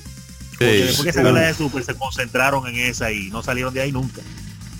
Óyeme, esa versión. Sí, exacto. no, en realidad ese juego de la de arcade ahí sí es verdad que hay una No, y, y que tenemos, y sí, y no, y que tenemos, déjenme darle un, un, un pequeño dato, disculpen por el, el sonido del motor, que el- la versión inicial del Super Nintendo, hay una, hay un youtuber que se llama Game Culture, no sé si ustedes lo, lo sigan o los nuestros oyentes lo siguen o pueden seguirlo, muy, en un canal, sí, muy interesante, que él enseña los, los primeros, eh, por así decirlo, el alfa del diseño del juego de la versión de Super Nintendo y yo le hicieron un recorte tan grande al producto final que cuando ustedes vean los videos de cómo ese juego se movía en el Super Nintendo, ustedes van a ¿por qué Nintendo no permitió que el juego se parecía mucho a la versión de arcade? Porque las animaciones eran no eran igual, pero tenían eran muy frameadas, no era no como el producto final que tiene muchos cortes de frame, de frames. Era más frameada, eh, eh, tenía más paleta de colores. Era parec- muy parecida a arcade, no sé qué pasó ahí, pero bueno. En lo que tiene que ver con eso de Killer Instinct, pues, tenemos un amigo que se llama Will, un saludo, si nos escucha algo, eh, en algún momento de nuestra vida mientras realizamos este podcast, que él no conocía la versión de arcade del Killer Instinct. Después le dijimos, no, pero hay- la versión la versión inicial del juego salió en arcade. ¿Cómo? ¿Eso salió en arcade? Sí, claro. Por eso mismo que dio Rons.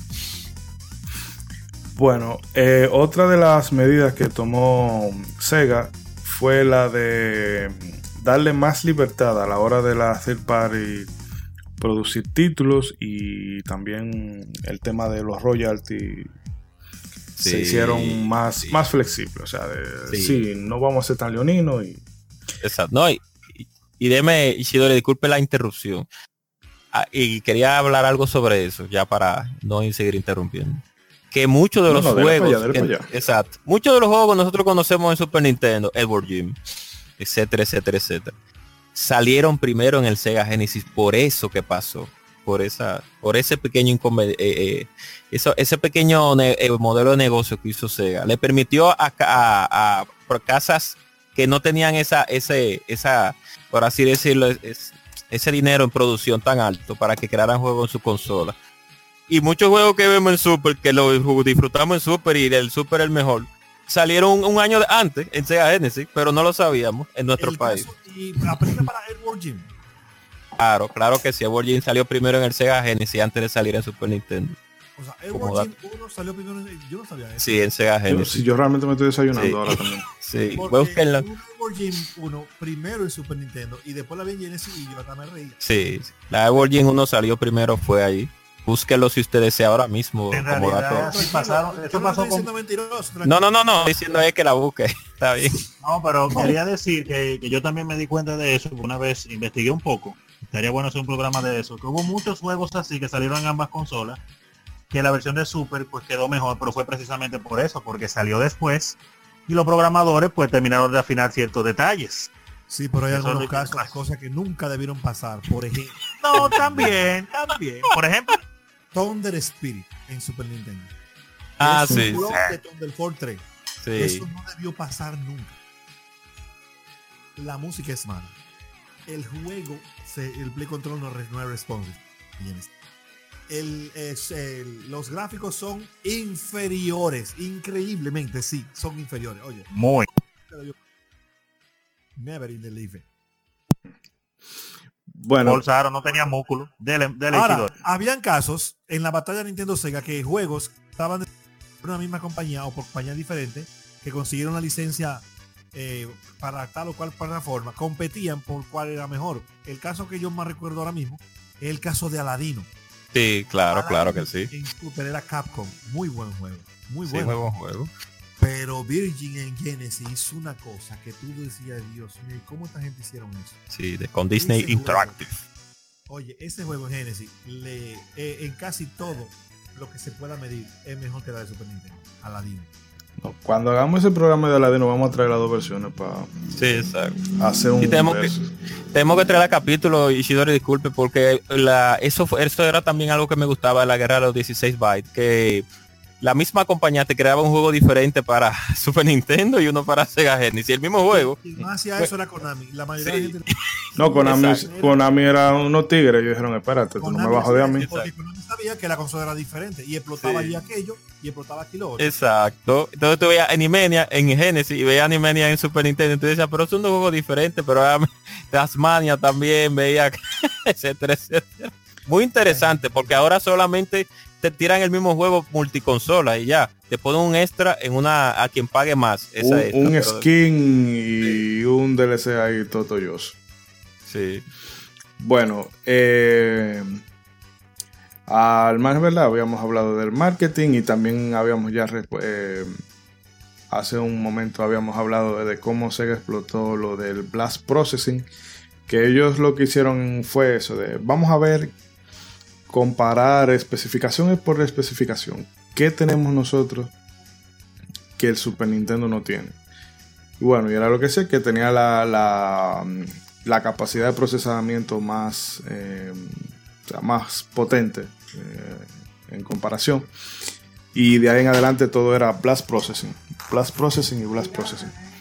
Y bueno, otro de los puntos, pasando ya al otro frente, era que Nintendo tenía en su favor eh, el ganarse las relaciones públicas tempranas por ser los que tendrían la primera conversión de Street Fighter 2 para consola, eh, que esta no llegaría a Genesis hasta un año después.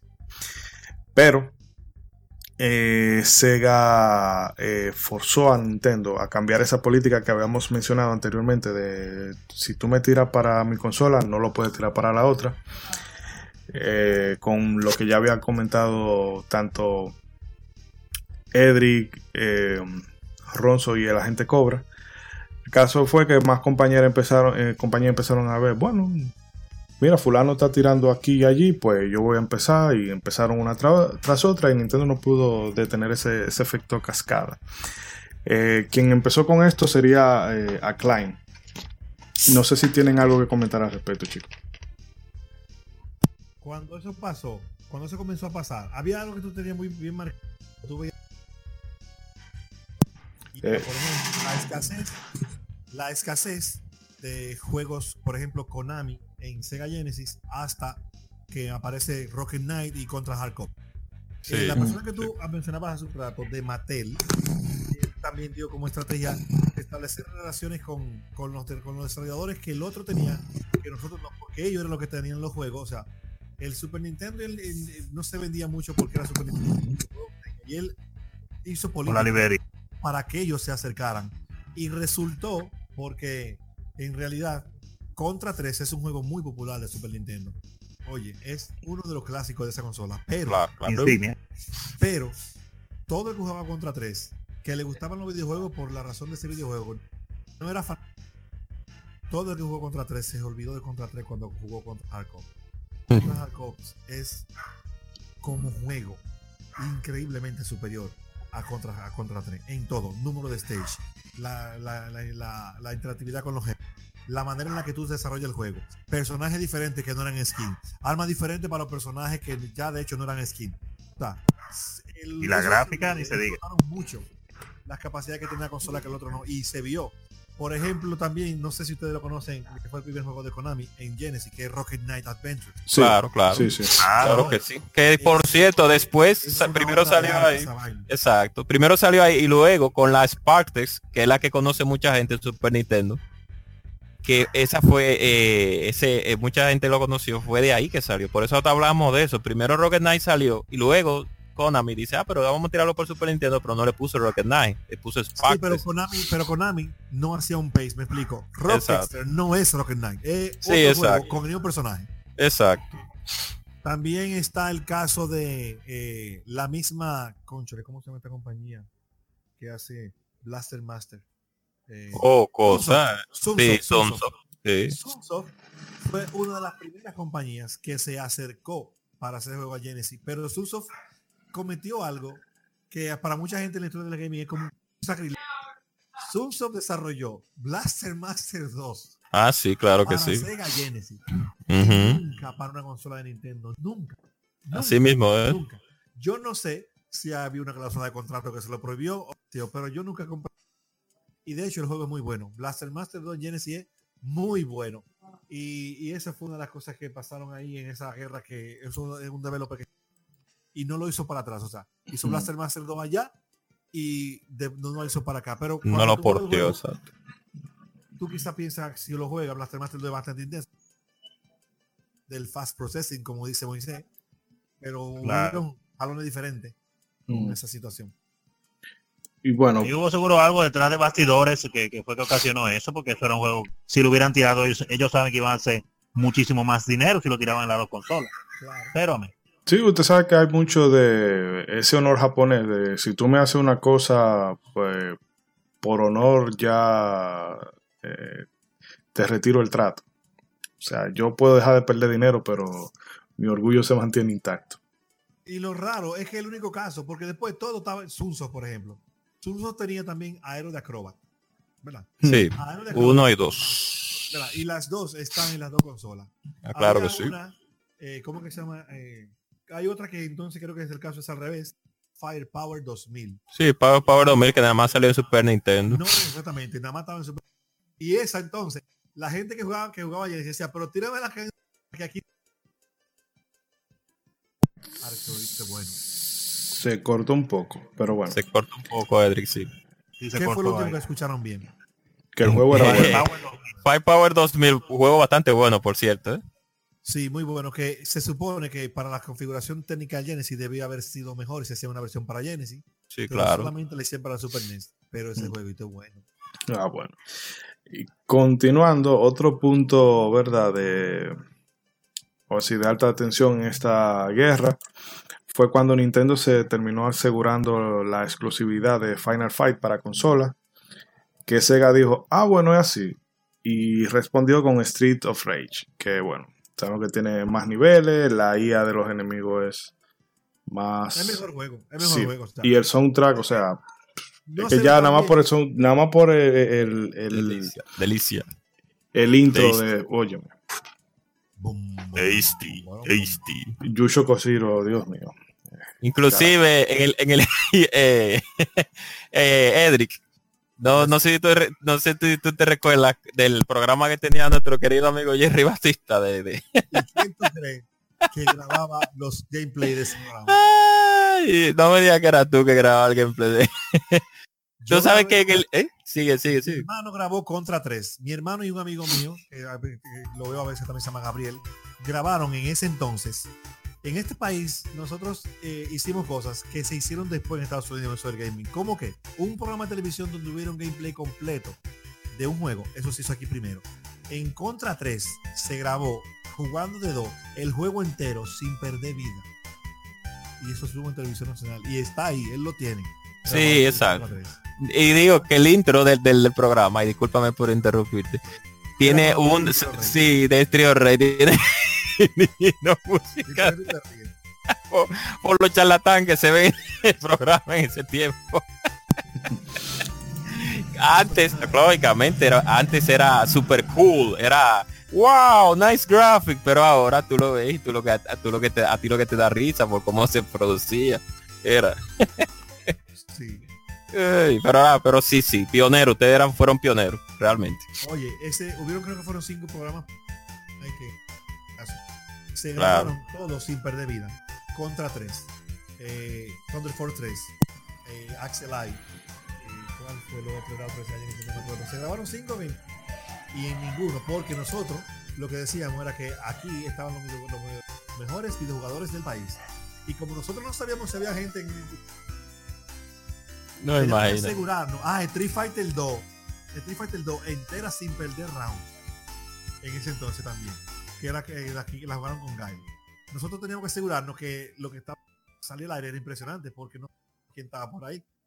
Eh, De verdad Exacto, uno no sabe quién está mirando. Exacto. Hay unos barbudos por ahí que decían seguro, "Mm, mire estos, mire estos bonos eh, jugando. Eh, y nosotros activos. Los reales Elder. Bueno, eh, vamos entonces a continuar con... Sí, Con sí, el es verdad, repaso. vamos a continuar. Eh, bueno, para 1992, el arcade de Mortal Kombat es un hit sorpresivo. Eh, pero esto puso en jaque a Nintendo porque, como sabemos, tiene una política muy de family friendly. Y Mortal Kombat, tú sabes que eso de tú arrancarle la cabeza a una gente con todo y espina dorsal, Eso Ese- es friendly. se ve un para la misma compañía que te vende que te vende Mario World eh, estaba un poquito complicado Super entonces familiar. Super familiar. ¡Ay, sí, Sí. qué lindo! eh, entonces Genesis aprovechó esto de mira aquí te lo vendemos con la sangre y todo ¿qué dio esto como resultado? que la versión de Mortal Kombat para Genesis se vendió en un ratio de 3 a 1 en comparación a la de Nintendo. Y eso hizo que esa consola se vendiera más para ese, para ese año 1992. El- también esto lo vamos a hablar ya en, otro, en otra charla libre. Lo que provocó tanto Mortal Kombat como el, el- ¿Cómo se llama este juego? El Night Trap. Sí, el Naestra. Sí, Night Trap. Sí, que eso fue, llegó un punto que el Congreso dijo, no, no, espérense, mis hijos, ustedes están intensitos, así que vamos a ver. Night O, Trap, o Night ustedes se Trap, regulan, El control. o Ese ustedes se juego- regulan o lo regulamos nosotros. Ese juego era demasiado gráfico. Y demasiado gráfico. O sea, yo jugué Night Trap y yo acabé Night Trap y ya yo era un adolescente. O sea, que 13, 14 años quizás. Pero de verdad ese juego era bastante, ¿cómo te digo? ¿Qué para usar? Eh, así gráfico. O sea, habían situaciones en las que en un video, porque era de Sega CD, a una persona Sí, la claro. en pedacito y lo molían. Y lo así, lo mandaban por una licuadora. Y se veía eso. Ahora uno lo ve un poco naive, pero en los 90 yo me imagino. La Pero cara muchacho, el carajo, ¿qué tú estás jugando? Tú no te imaginas lo- Sí, porque ahora, ahora digan, ahora eh, tú ves más eh, gore en muchísimos juegos. Muchísimos tienen su más gore que, pero en ese tiempo, los 90, pasadito de todo. Oye, es tanto así. Eso fue tan, tan, ¿cómo te digo? Tan, tan, tan, tuvo tanta influencia. Por ejemplo, Street Fighter 2, hay command grabs que Zangief tenía, que en Street Fighter 2 Turbo Zangief no lo tenía por la situación del gore. Había un estrellón de Zangief que está en Street Fighter 2 Warrior, que nosotros decíamos el agricultor. Que te sembraba. Sembraba, el sí. Una cosa súper violenta. Entonces, El, el agricultor. Venga, No, el agricultor. la, la gente del barroco no puede hablar del agricultor. Los niños estaban haciendo el agricultor en su casa y muchos cuellos fueron rotos por esa historia. Oye, que en realidad Continúa, era continúa. gráfico, sí. En Street Fighter Turbo, eso, hay algunos command grabs que no están por eso, porque eran muy fuertes. Pero todo cambió después más para adelante. Dile Moisés, ¿qué pasó ahí? No, no, eso de la regulación y la, la, conform- la conformación de ese sistema de rating para videojuegos, lo vamos a tocar en otro capítulo porque hay, hay mucho material ahí. El caso Hay fue una que tras... que comienza con eso. No, y hay. Hay una película que comienza con un senador hablando. No, sí, ya se hizo el trato con Sega y con Nintendo de regulación y después le hace- para que tú veas si eso era un tema, un trending topic. Hmm. Yo voy a ver si me acuerdo con esa película para, para que subamos un video, una de esa partecita del video a, a uno de los videos que estamos haciendo en el podcast que lo subimos a las redes porque es interesante, o sea, para que tú veas qué, qué trending era eso, que estaba al inicio de una película eso. Esa, hablando de Sega y Nintendo y la regulación. Sí, hay un documental, bueno, podemos decirlo así, documental del canal Gaming Historian, que el pana hace una recolección de todo, de cómo fue todo ese evento, que es una delicia. Eso nosotros un día lo, trataremos por aquí. Pero como digo, ya eso mm, sería irse muy, muy, muy por la tangente. Eh, y además que también hay que quemar cartucho porque debemos dejar temas para eventuales programas. Entonces, eh, vamos, ¿verdad? Ya con tocando el último punto. Eh, Nintendo y Sega siguieron esta guerra en un punto basándose en el manejo de imagen. Mm, Al punto de decir, de, sí, nosotros eh, vendemos más y la otra menos, y cosas por el estilo. Eh, en algunos casos se llegó a decir, se llegó a mentir, francamente.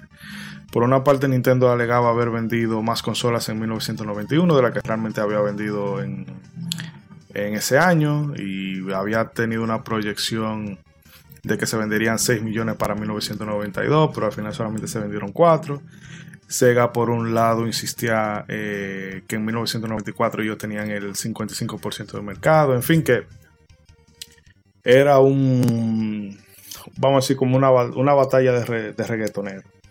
De tú me tiras de yo tengo todo y tú no tienes nada y cosas por el estilo, pero era más que nada tratando de, de ganarse la, la imagen en el público. De mira, esta, la, esta la compañía de nosotros tiene más mercado y entonces tú deberías de consumir nuestros productos. Cosas por el estilo. Caso es, sí, caso es que a final de la generación, bueno, no al final de la generación, ahorita prácticamente, eh, como para 2014 se vinieron a tener los datos oficiales de, de cuáles fueron las ventas totales para cada una de las consolas. Eh, se dice, o mejor dicho, se establece que Nintendo Super NES, el Super NES vendió 49 millones de unidades frente a 40 millones de Mega Drive y Sega Genesis a nivel mundial. Eh, lo que ya habíamos mencionado, lo que le dio la ventaja final a Nintendo fue ese Donkey Kong Country, que ya ahí fue como el tiro de gracia. Hay otros aspectos que ya lo estaremos tocando, lo podemos di- discutir brevemente aquí, pero ya cuando hagamos la historia de Sega propiamente, eh, eh, lo tocaríamos, que fue toda esa mm, esa vaina de estar usando add-ons y ahora te tiro un eh, un 32X y luego te tiro una vaina que tú no sabes si es una consola nueva o si es un intermedio y al poco tiempo ya tú le dejabas de dar soporte. Eso terminó fracturando la confianza de, de Sega con el público y le terminó pasando factura con, con el Sega Saturn. Pero eso sería bueno debatirlo después. Mientras tanto, de esto último, ¿qué, qué pueden decir? De todo esto de Donkey Kong, las ventas y, y, bueno, de la guerra en Hay perspectiva. algo importante que pasó al Dele, final. Dele, dele, Y esa parte importante es algo que Sega tuvo liderando indiscutiblemente todo el tiempo, pero ya los últimos tres años aproximadamente, o sea, cuando me refiero a tres años, es a tres años antes del lanzamiento del Nintendo 64, o sea, desde el 90 y finales del 93 hasta el 97. Un renglón en el que Nintendo prácticamente no hacía nada, eh, o no tenía ni nada que ofertar bien, comenzó a verse mucha calidad, que era el, se- el- el renglón de los deportes. Hay un Sí. juego de pelota en Sega Genesis que es una obra de arte que se llama Sport Talk Baseball. Ese Ah, juego sí. vendió los millones de chanflín. O sea, eso, o sea, cuando digo vendió los millones de chanflín, no me refiero a vender. Que la gente que le gustaban los deportes, que usaba Sega por ese juego, era algo que el Super Nintendo no tenía. Pero más adelante en Super Nintendo salió un juego que se llamaba Ken Griffin Baseball. Ay, mi ma- Ay, la que La, Griffith. la, la Ken Griffin la primera, porque Sí. la segunda fue un poquito más, más eh, pero la primera, A mí la segunda me Ese- gustaba mucho. que, que era la- juego- sí, la Ken Griffin es buena. Oye, ese juego no tenía las voces de Sport Talk Baseball, pero la jugabilidad de ese juego puso a mucha gente a mirar Super Nintendo con deportes. También pasó con Electronic Arts y los juegos de básquetbol. Blazers versus Bull versus Blazers, creo que sí. en Super Nintendo. Oigan, eh, ese es el, el primer juego de deporte de basquetbol de Super Nintendo que los que estaban en Genesis. Porque también estaba en Genesis. eh, Sí, claro. el desarrollador. Pero las capacidades técnicas, pe- especialmente la paleta de colores y, y el chip de sonido del Super Nintendo, hacían que ese juego una experiencia muy superior en Super Nintendo que en Genesis. O sea, que al final, aparte de Donkey Kong, también ese renglón donde Sega tenía mucho, mucho fue perdiendo. Era, es bastante pop. Porque lo que jugaban en los deportes eran los casuales de antes. Sí, sí, realmente. Ahora, el, el- no podemos negar que el Genesis fue el rey de deporte también, porque Sí, no, eso no se le quita. Eso no se le quita. no hay, Claro que sí. Pero al final, al final, hubieron algunos títulos de, de la, del Super NES que fueron bastante, bastante memorables. claro que sí, por supuesto. Sí, sí. Principalmente la Ken Griffin, la 1 y la 2. Y también el tigueraje que comenzó a usar Nintendo, digo Nintendo no, algunos desarrolladores, que era los cariñitos a los cartuchos. Ustedes recuerdan Star Fox. Star Fox era un juego imposible. O sea, Claro. Claro. y, y digo imposible que técnicamente se suponía que esa con- y lo hicieron porque el juego el cartucho era una mini consola o sea tenía un chip que procesaba aparte la información que tenía el cartucho y, co- la- y cooperaba con la consola eso se hizo en más juegos por el que el, el más popular de esos Star Fox Eso fue lo que terminó de consagrar al Super Nintendo y hizo que muchísimos juegos fueran posibles y que de otra manera no hubieran llegado nunca. es así es así porque compensaban la falta de velocidad con eso Aunque eso no salvó a la Street Fighter Alpha 2, ¿eh? No, no salvó a la pobre Eso- Alfado. es que no no Ronald eh, eso fue un force eso nunca Sí, eh, sí, exacto. Igual que la Usaron 3. como nunca ahí. Igual que la Ultimate, sí. No. Los reales low time, caballero. El loading time de, de ese Street Fighter Alpha 2, bueno. Sí, pero fue un por, un por, no, un por decentico a Sí, pesar o de sea, todo. Es encomiable, pero realmente no deja de ser un false. Un Force. Si hubiera salido para Sega Genesis, hubiera sido más rápido el juego por el, por asunto de procesamiento. Pero si Que eso está demostrado. Sí, no, sí, sí. No tenía la no va a tener esa paleta de colores. Eso sí, sí va a ver feo. ¿Saben cuántos colores tenía la paleta de, de Genesis? Oh, 64. 74. Y el Super Nintendo, el Cien- máximo que aguanta eh, los humanos. 200. Exacto, 260 exacto. Oye, a- a- había diferencia. Del cielo a la tierra. Cuando tú veías un juego donde había un bot, por ejemplo en Sega Genesis, vamos al mismo ejemplo, y de hecho que se lo después, la Castlevania, cuando tú veías un bot, un árbol en Castlevania, y tú veías un árbol en Castlevania 4, que Castlevania 4 es más, es mucho antes de la Bloodlines. La Claro. diferencia Era abismal. La paleta de colores era abismal. Eh, Ronzo, si tiene algo que apuntar. No, no, precisamente eso mismo.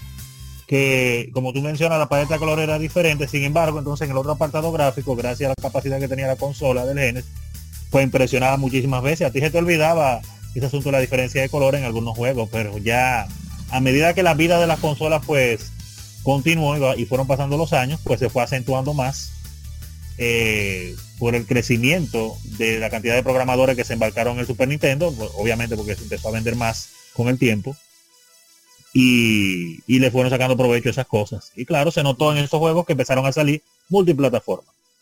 Sí, pero también hay una cuanta joyita que son, claro, exclusivas en el caso de Sega Genesis que tú las ves y tú dices, ¿cómo carajo esta gente lograron que eso se vea así? Por mencionar dos, eh, Gunstar Heroes Claro. y, Alicia, y Alicia Dragon. Dios Alicia Dragon, sí, sí. Tú ves, Sí. tú dices, "Viañe, pero esto, y de verdad son 64 nada más, porque tú conocías la limitación. Pero Claro. los programadores desarrollaron el juego sacándole provecho a los que se veían bien y usando los otros. Quien no lo conozca ese, le invito a que lo pruebe. Alicia Dragon, un plataforma de acción Sí. muy, muy Sí, de verdad que sí. Alicia, yo voy a poner un ejemplo de la de, la Batman, de la Batman y Robin de Sega Genesis, que es por así decirlo, el, como le decimos a Castlevania, a Super Castlevania 4, el demo técnico de lo que un Sega Genesis puede hacer en cuestión de, de procesamiento, porque la Batman y Robin de, de Sega Genesis tiene efecto de rotación y escala mejorado, que en Super Nintendo no se llega a utilizar, claro está, y todos sabemos que sí. El Genesis realmente puede hacer, puede portear en modo 7, pero no lo puede lograr tan de una manera tan magnífica como el Super Nintendo. Pero la- el- lo que descompensaba al Genesis, que era la, ro- el, digo, lo que le compensaba a la Genesis con el modo 7 lo lograba con la con la técnica de rotación y escala, que si el Super Nintendo no la podía manejar igual. Entonces, cuando ustedes ven la aventura de Batman y Robin, que pues, tenemos que sacarle su plato aparte a la de Super Nintendo, que tremendo juego. sí, no hay no, no cabe duda que Konami, la antigua Konami, no la mediocre Konami actual, no. Pues vamos a dejar ese temita por ahí. Deja- Konami no cuando- existe sí, ya, sí. déjalo ahí. Sí, un minuto de silencio. Qué importante. La guerra con respecto al control. Cuando el Super Nintendo salió, el Super Nintendo tenía un control de 6 botones. Sí. Ay, sí. El Sega Genesis cambió a 6 botones por dos cosas. La Street Fighter, que lo, neces- que lo necesitaba, y por un juego que se llama Ranger X. que- Ah, Ranger X, sí, muy que no bueno. jugado que lo para que no se vaya a este mundo sin jugar ese. porque Sí. Tengo que jugar eso, tengo que jugar eso. Ranger, Ranger X, sí, muy bueno. Sí. que es de un mecha que se transforma en varias cosas y tú eres el piloto y tú tienes que toda la diferente habilidad del mecha para tú progresar en el juego. Ese fue, que yo recuerde, el primer juego de, Ne- de, de Genesis que usó seis botones de acción y muy memorable. Eh, Sin embargo, Super Nintendo tuvo seis botones. Ahora, cuando tú lo repasas, ustedes mismos, que por ejemplo no es lo mismo, yo cognitivamente, no es lo mismo yo que jugué Super Nintendo cuando yo era un adolescente, pero en pa- o sea, para un niño enfrentar un juego donde el eso era un reto. Hay muchos juegos que la gente considera difíciles de Super Nintendo porque se encontraron con esos juegos muy jóvenes. Sí, exacto. A los Exacto. Entonces, la capacidad motora tuya de tú aprender botones y aprender lo que se hacía, era más la dificultad de eso que la dificultad del juego en sí. Pero en Genesis eso no pasaba porque nada más eran tres. Sí, nada más eran tres. Por ejemplo, tú pones un caso de la Super Metroid 3, que se utilizan todos los botones. Excelente juego, por cierto. Lo haremos alguna vez de él, porque es obligatorio hacer un episodio. Super Metroid 3 no, Super Metroid. ¿Tú quieres Super decir Metroid. 3? O Metroid 3, sí, exacto. Yo voy a hacer spoiler. Este año va. Eh, No sé cuándo, pero este año va. Eh, ese sí. Para el contenido que hay va a haber eventualmente que Super No, no, no, no, no. O sea, porque hay una, hay una serie de, de cosas que vamos a decir que están tentativas.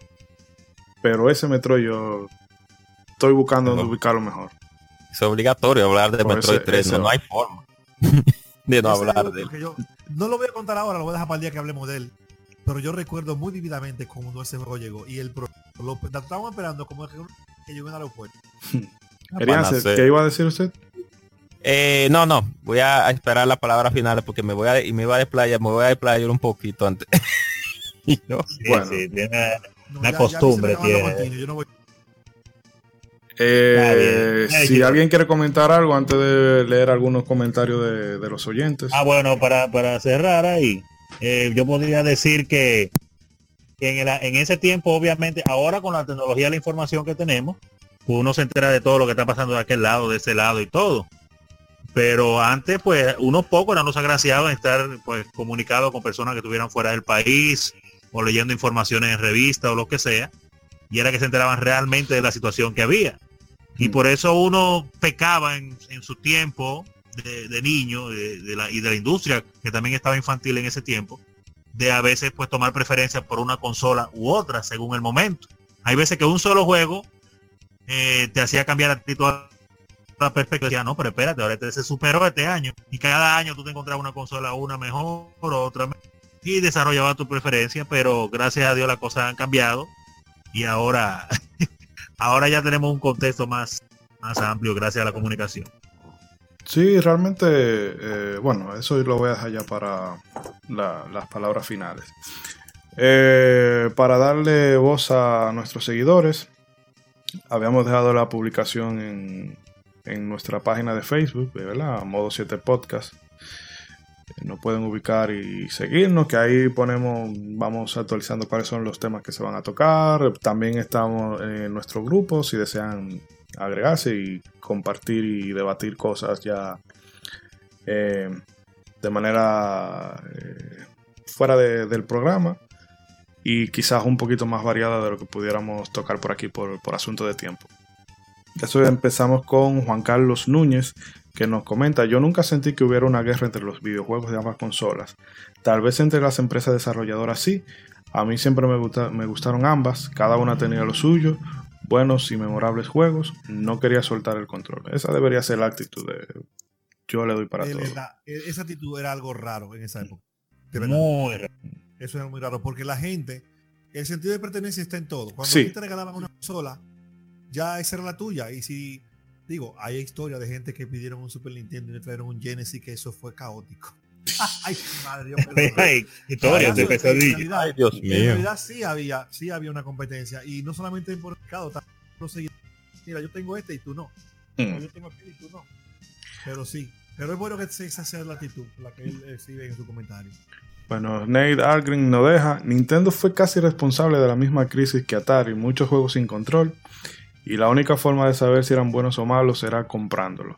Ahora bien, comparamos los juegos que eran homólogos en ambas consolas, Ninja Gaiden, punto para Nintendo, eh, contra Alien Wars versus contra Hardcore, punto para Sega, todos los beat'em up de Nintendo, versus Streets of Rage 2, Sega se lleva la rana al agua. En los juegos Fighter Nintendo, plataformas, tenemos entregas como Kid Chameleon de Sega, que son indiscutibles, pero ya el mal sabor que nos dejó Ninja Gaiden de Sega Ah, no, Eh, así no. en la Sega O sea, pero ya el- eh, del mal sabor que nos dejó Ninja Gaiden en la Sega, le estiramos la saga Shinobi. Es que eso fue una estrategia. Oye, yo veo eso. Ah.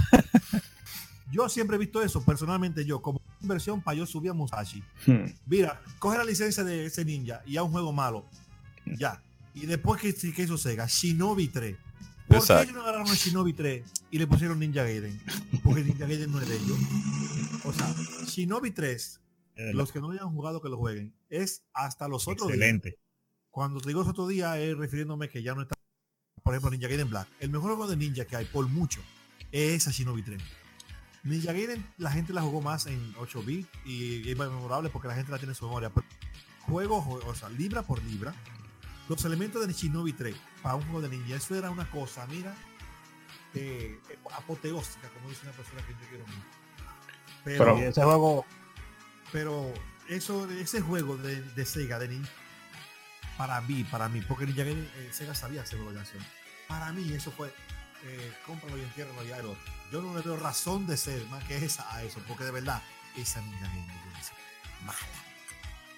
Eh, Ronzo, ¿va a apuntar algo? A mí me pasó, sí, iba a decir eso, que a mí me pasó esa misma opinión tuve cuando jugué la, la, la Shinobi 3, porque yo había jugado obviamente muchos juegos de ninja, había jugado mi Ninja Gaiden, todas esas cosas muy bien.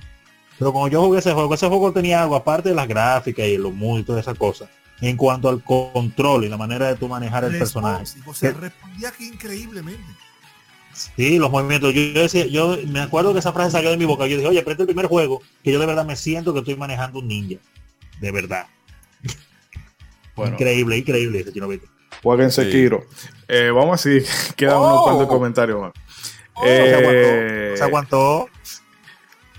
bueno, que el comentario de Algren es un poquito extenso. Los Rolling Thunder de Sega y los Eleva- Elevator Action en aventura RPG Nintendo por mucho. Oh. Eh, por ejemplo, Demon Crest, las Zelda, las FF, las Secret of Mana, los X-Men. La Sega, aunque Mutant Apocalypse se cataloga como buena, no sé, no me convence. Eh, no, le, no le quito los, los méritos a Nintendo, pero Sega fue la mejor con sus 16 bits reales. Y bueno, Echo de Dolphin por ahí, en fin, que después de ahí se dio un, tú me dices, yo te digo que el que quiera tirarse lo puede ver en, en los comentarios. Richard Lorenzo Domingo, los dos fueron muy buenos. Yo tuve las dos consolas y no tengo queja. Habían juegos buenos en las dos consolas. A Mauri Parra Abreu, ese no lo conoce nadie. Eh, la época del gaming, cuando la discusión era de tú a tú en el recreo. Yo duré ¿Quién mucho es? tiempo. Mucho tiempo defendiendo a Sonic antes de que saliera el PlayStation 1. La época en que hasta el marketing y la publicidad era más directo y no había que adaptar para las sensibilidades de la minoría. Respecto a la guerra en sí, como no soy fan de los deportes, pero sí de los JRPG, me quedo con el NES.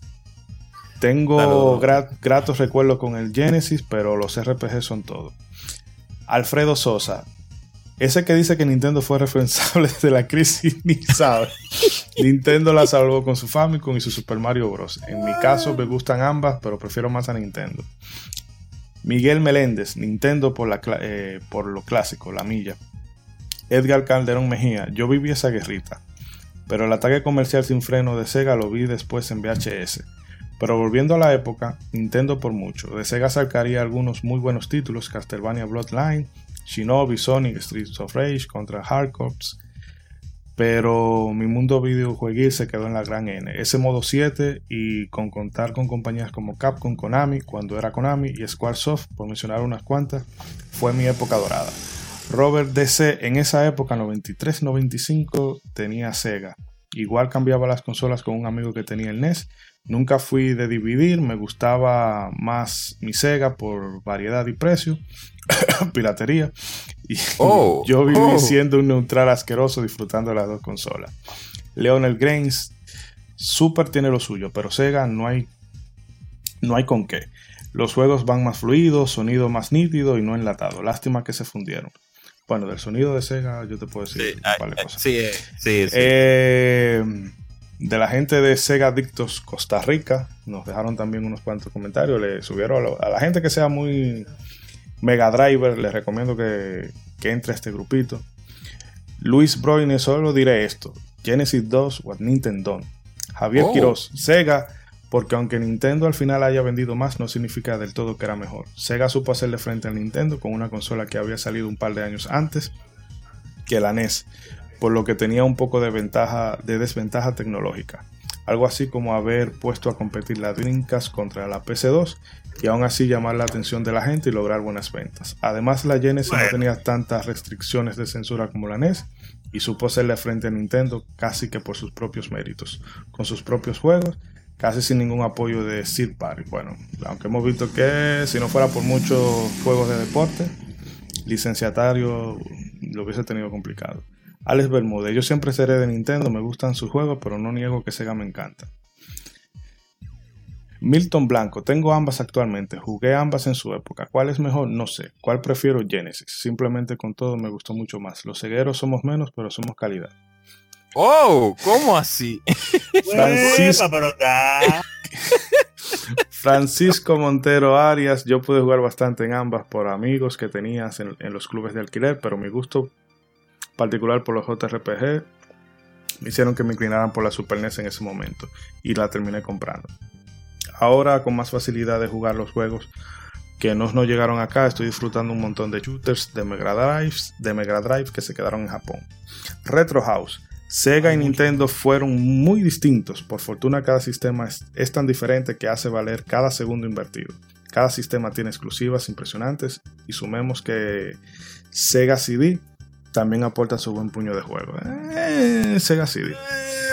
Bueno. Desde Nintendo Adictos, Manuel Córdoba, las dos fueron muy buenas, pero me quedo con Nintendo. ¿Qué dice? No las dos son muy buenas, pero si tengo que elegir, me quedo con NES. Y por último, la gente de Instagram.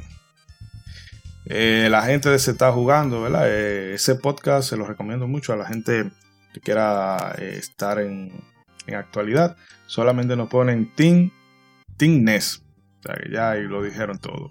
Sí, J. Rosario 07. Para mí esa guerra, un acto de sacrificio para la NES. Para mí Nintendo tenía grande busca talentos en eso de la programación de videojuegos, ingenieros con visión. Y ahí fue la clave del éxito. Matt Bash. Y así empezó la división de la comunidad gamer. Hoy en día ya es mera excusa para comprar una u otra consola, pues son casi lo mismo. En los 90 la guerra de, de consolas sí tenía sentido. Forever K54 nos dice SNES Every Day of the Week. Y bueno, Oh. estos han sido todos los comentarios. Se, se agradece la participación. Ne- han sido unos cuantos, pero he querido darle voz a todo el mundo para que se vean las diferentes aristas y los diferentes ángulos. Eh, bueno, tras esto, señores, vamos a hacer un último corte y venimos con las despedidas. Así que mm, no le den a pausa, dejen el sonido reproduciéndose, que ya venimos con el último Ya bloque. volvemos.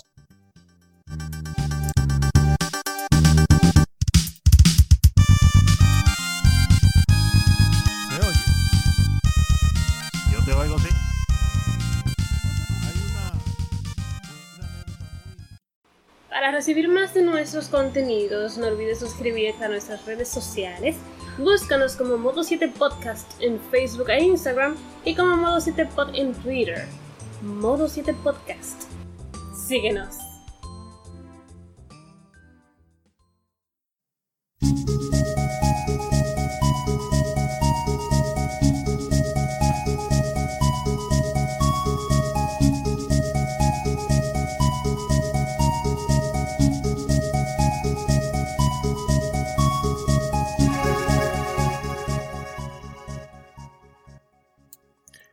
Y bien, señores, llegamos a la parte final de nuestro podcast. Eh, agradecemos que ¿verdad? hayan aguantado con nosotros toda esta perorata, pero es bueno recordar este, este episodio. No para reanimar, vamos a decirlo así, rencillas ni... Sí, sino para ver las cosas en su contexto, porque a final de cuentas mm, fue digo entre comillas, una guerra, pero quienes terminamos ganando fuimos los jugadores, así que no hay razón para, eh, no, yo soy más de este, tú más de aquello, no, no, o sea, juego, olvídate de consola. El juego es lo que te va a dar la, la experiencia. Y chicos, eh, si tienen algunas palabras finales para, para el público. Oh, vamos a dejar que nuestros nuevos integrantes pues se desplayen. Eh, Bueno, bueno, voy a comenzar yo, sí que soy el que menos hablo.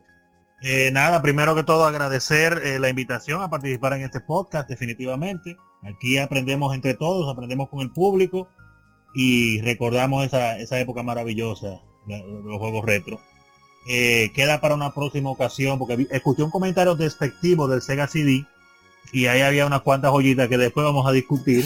Esta guerra de consola, aunque supuestamente estamos hablando del pasado, la siento todavía medio viva con esos comentarios venenosos, así que después vamos a hablar del Sega CD. Continuamos.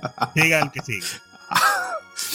Se llenó. Ese, ese- ese podcast del Sega CD va a ser corto. Mira. Ok. Eh, muchas gracias por habernos puesto la, eh, la oportunidad de colaborar con ustedes para esto. Y espero que tanto los que nos escuchan como ustedes las hayamos pasado bien, porque yo la pasé genial. Yo siento que debo de pagar. No, está bien, te voy a mandar la cuenta del popular ahora. Mándala, Eh. mándala. Te la estoy mandando ahora por, inter- por línea interna. Ok. No va a llegar nada, pero mándala. Eh, agente Cobra. Bueno, antes de yo dar la, la despedida, tengo que aclarar algo. Y es rapidito que lo voy a hacer. Por eso dije que me iba a desplayar al final, pero no, no. No voy a desplayar mucho. Bien, tenemos que entender que, en los 90 eran tiempos diferentes a los actuales. Como decíamos anteriormente, hay muchos factores con los cuales las guerras de los 16 bytes eran más interesantes que las de ahora. Actualmente los componentes electrónicos de las diferentes consolas son muy parecidos. Las especificaciones técnicas van de la mano y por eso ya las compañías muchas veces no se enfrascan tanto en optimizar un juego para X consola, etcétera, etcétera, etcétera. Hemos visto casos donde los, el mismo juego para Xbox One o Xbox One X, para PlayStation 4 o PlayStation 4 Pro, siguen la, eh, sí, son prácticamente similares, a excepción de uno que otro extra que le incluya. Pero prácticamente eh, tienen la misma calidad de gráfico en cierto punto. Eh, es un tema de discusión. Y todo lo demás concerniente, que en la época de los 16 bytes y de los 8 también, pues era prácticamente no inexistente, pero sí daba a, lo- a lugar eh, componentes que se que diferían. Y hay muchos casos con los cuales ustedes pueden ver que, como hablamos anteriormente de juegos, que en el Super Nintendo eran de una manera y en el Genesis eran otra, y eran la misma, y eran el mismo juego prácticamente, como decía antes Cedric con el asunto de Aladino, el mismo, las mismas sagas de Konami, de Konami que mu- la- muchos de los juegos de ellos eran también eran muy diferentes, igual con muchos juegos de Capcom. Y yo pienso que en ese tiempo, pues, era más interesante por el asunto de la variedad, porque un, una- un ejemplo, hay un juego que se llama Blackthorn de Super Nintendo. ¿Black qué? Blackthorn. Ah, de yo Super entendí Nintendo. Black Porn, que yo iba a decir, mándeme el enlace. Ay, Blackthorn sí, Interplay. Exacto. Un Que-. Exacto, un de juego de PC. Y el, el- que en, en el Super Nintendo y el Sega Genesis tienen unos conceptos bastante diferentes. Y eso era lo- lo- la chispa que tenía esa época. Que las compañías a veces para el Sega Genesis desarrollaban de una manera más esplendorosa un juego que para el Super Nintendo. Tenemos el caso de Samurai Shodown, que vemos las ambas versiones y vemos que la versión de Genesis es, le lleva la milla la versión de Super Nintendo, a excepción de que le faltan unos otros personajes, pero ya en todo lo que tiene que ver como un port de arcade, pues, pues ustedes tienen que ver lo interesante que es ver esos dos juegos de pelea chocando uno con otro. Inclusive, tengo que decirlo de esta manera, los ports de juegos de pelea para el Sega Genesis, a pesar de que la paleta de colores no era la misma, pues se, se juegan de una manera más fluida. Ustedes ven la Super Street Fighter 2 de Super Nintendo y de Sega Genesis y el producto final para la versión de Sega Genesis es más aceptable, a pesar de que los colores no sean tan representativos. Vean ese tipo de... Amorizado. Exacto, la misma Shamorizado, la misma Fatal Fury, la misma Arrow Fighting, la gran eh, las mismas Mortal Kombat, que del frame, en frame rate y la y los sprites, aunque no sean, eh, no se vean tan vistosos como lo, lo que es, disculpen el sonido, la paleta de colores, a, a diferencia de Nintendo, pues se juega más fluido eh, y hay más animaciones en pantalla. Entonces, ya para terminar, ya que estoy, me dije que me iba a desplayar. El Super Nintendo en nuestro tiempo, porque en nuestro país, tenemos, voy a encasillarme en nuestro país, República Dominicana, fue la consola más famosa. Casi todo el mundo tiene su Super Nintendo y ya sabemos por qué. Muchos de los juegos que salieron, no hay que decir el, el- el catálogo porque ya sabemos cuáles fueron y la representación que hubo en nuestro país. Pero bien, el Sega Genesis era el Bad Boy. ¿Qué- ¿Con qué decimos el Bad Boy? Porque el, el, el- las reglas o las leyes que tenía Nintendo dentro de su empresa eran un poquito más familiares en relación a Sega. Sega era, eh, el Sega es lo que es Sony ahora, lo que es Sony ahora. Nintendo todavía tiene en, en su en su política eh, que su producto sea un poquito más familiar, mientras que Sony y Microsoft permiten que los juegos tengan un poquito más de violencia gráfica, etcétera, etcétera, etcétera. En esos tiempos había juegos como Road Rush, que eran un gente de motores pateando a otro con cadenas. Y tú, en Nintendo lo que había era solamente eh, Mario Kart, Stone Wreckers, que eran por, por demás excelentes. Pero en Sega Genesis tenía, eh, en Sega Genesis teníamos Road Rush, teníamos eh, juegos como a- a- eh, Out- a- Out, un juego, Dios mío, se me olvidó el nombre de un, de, era de un de un héroe posapocalíptico que, que lo que hacía era eh, eh, eh, disparar a la persona, etcétera, etcétera, etcétera. En, los juegos de Sega Genesis te- te- tenían más libertad creativa en cierto punto porque no te exigían tantas reglas y por eso mucha gente le gustaba como ese ese chico malo como ese ese antihéroe en ese momento que era el Sega Genesis en, en correlación en re- correlación a lo que era el Super Nintendo que era un poquito más más pasivo entonces eh, me gusta mucho que en nuestra generación en la generación que nosotros vivimos en esos tiempos todos los que estamos en el podcast pues nos dimos cuenta de que a pesar de todo eh, las diferentes capacidades técnicas de los diferentes juegos de cada consola era lo importante, más que una guerra en sí, como muchos también de los, que nos dieron nuestros comentarios aceptaron. Eh, llegar a, a ser fanático de una consola per se no es tan saludable porque te pierdes también de muchas cosas que tú puedes tener la otra consola y por eso hay que tener una mente abierta con eso. Y ya, nada más que decir. eh, y sigan disfrutando de los de, no, de nuestros podcasts. Un saludo a, a Mauri Parrafreo que le dijimos una, le dimos un bullying durísimo ahorita. y a Edgar Calderón alias Papucho. No se olviden de escuchar también que estamos allá también en Legion Gamer Podcast. Y que viene, mm, viene un episodio bastante interesante también. Nada más que decir, con eso me despido. Eh, eh, eh, estamos en el aire todavía. Perdón. Eh, Cuatro horas más. de- sí. Cuatro horas más tarde. Eh, nada, señores, después de todo este run de la gente cobra, no queda más nada que despedirnos.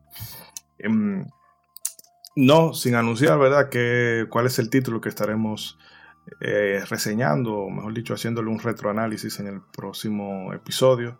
Es episodio dedicado para los Mega Driver. Este mes, como hemos empezado con, con Nintendo y cosas por el estilo en los últimos dos programas, eh, entendíamos que hay que darle un poquito más de calor a Sega, por eso hemos querido traer este episodio y lo que viene a continuación, que es Alien Soldier de Treasure, ese Oh, juego de acción frenética, ¿verdad? Para eh, por eso, para que se vea que a pesar del nombre modo 7, que es porque yo puedo ser más, me puedo disque inclinar un poco más para para la Super NES, no queda duda de que en Sega hay muchos y muy buenos juegos. Eh, lo sabe, cosas, por ejemplo, como la Fall 3, que es el- Uh, juego muy Fantasy querido en el Star. grupo, Fantasy Star.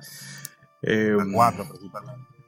eh, Legend, eh, perdón, sí, eh, Thor, ¿cómo se llama esta? Eh, que El se llamó Oasis. Sí, Legend of Oasis. Sí, en fin, que hay una cantidad de cosas muy buenas que se estarán repasando por aquí. Pero de momento es eso. Ya saben, chicos, Alien Soldier para el mes próximo. Le agradecemos nuevamente eh, la escucha, el seguimiento que nos están dando a través de las redes, que hemos, ¿verdad? Paso lento, pero sin prisa. Eh, la recepción tanto en Spotify y mm, en iBooks mm, es a mí todavía eh, me, me asombra eso de que todavía es un, un asunto muy pequeño, pero ver que poco a poco la cosa crece y la gente se anima más a seguirnos, eso mm, agrade- se agradece. Porque aquí no somos más que nada. Sí, que un grupo de, de amigos viciados que se juntan a hablar vacuencia y disparate, pero saber que hay gente que le, que le interesa y que de alguna man- manera también recuerda esos momentos gratos del videojuego para desconectarse un par de horas de la rutina, eh, eso hace que uno se sienta bastante bien. Así que esto es todo por este episodio y nos estaremos viendo en un par de semanitas. Ya saben, hagan bien y no miren a quién.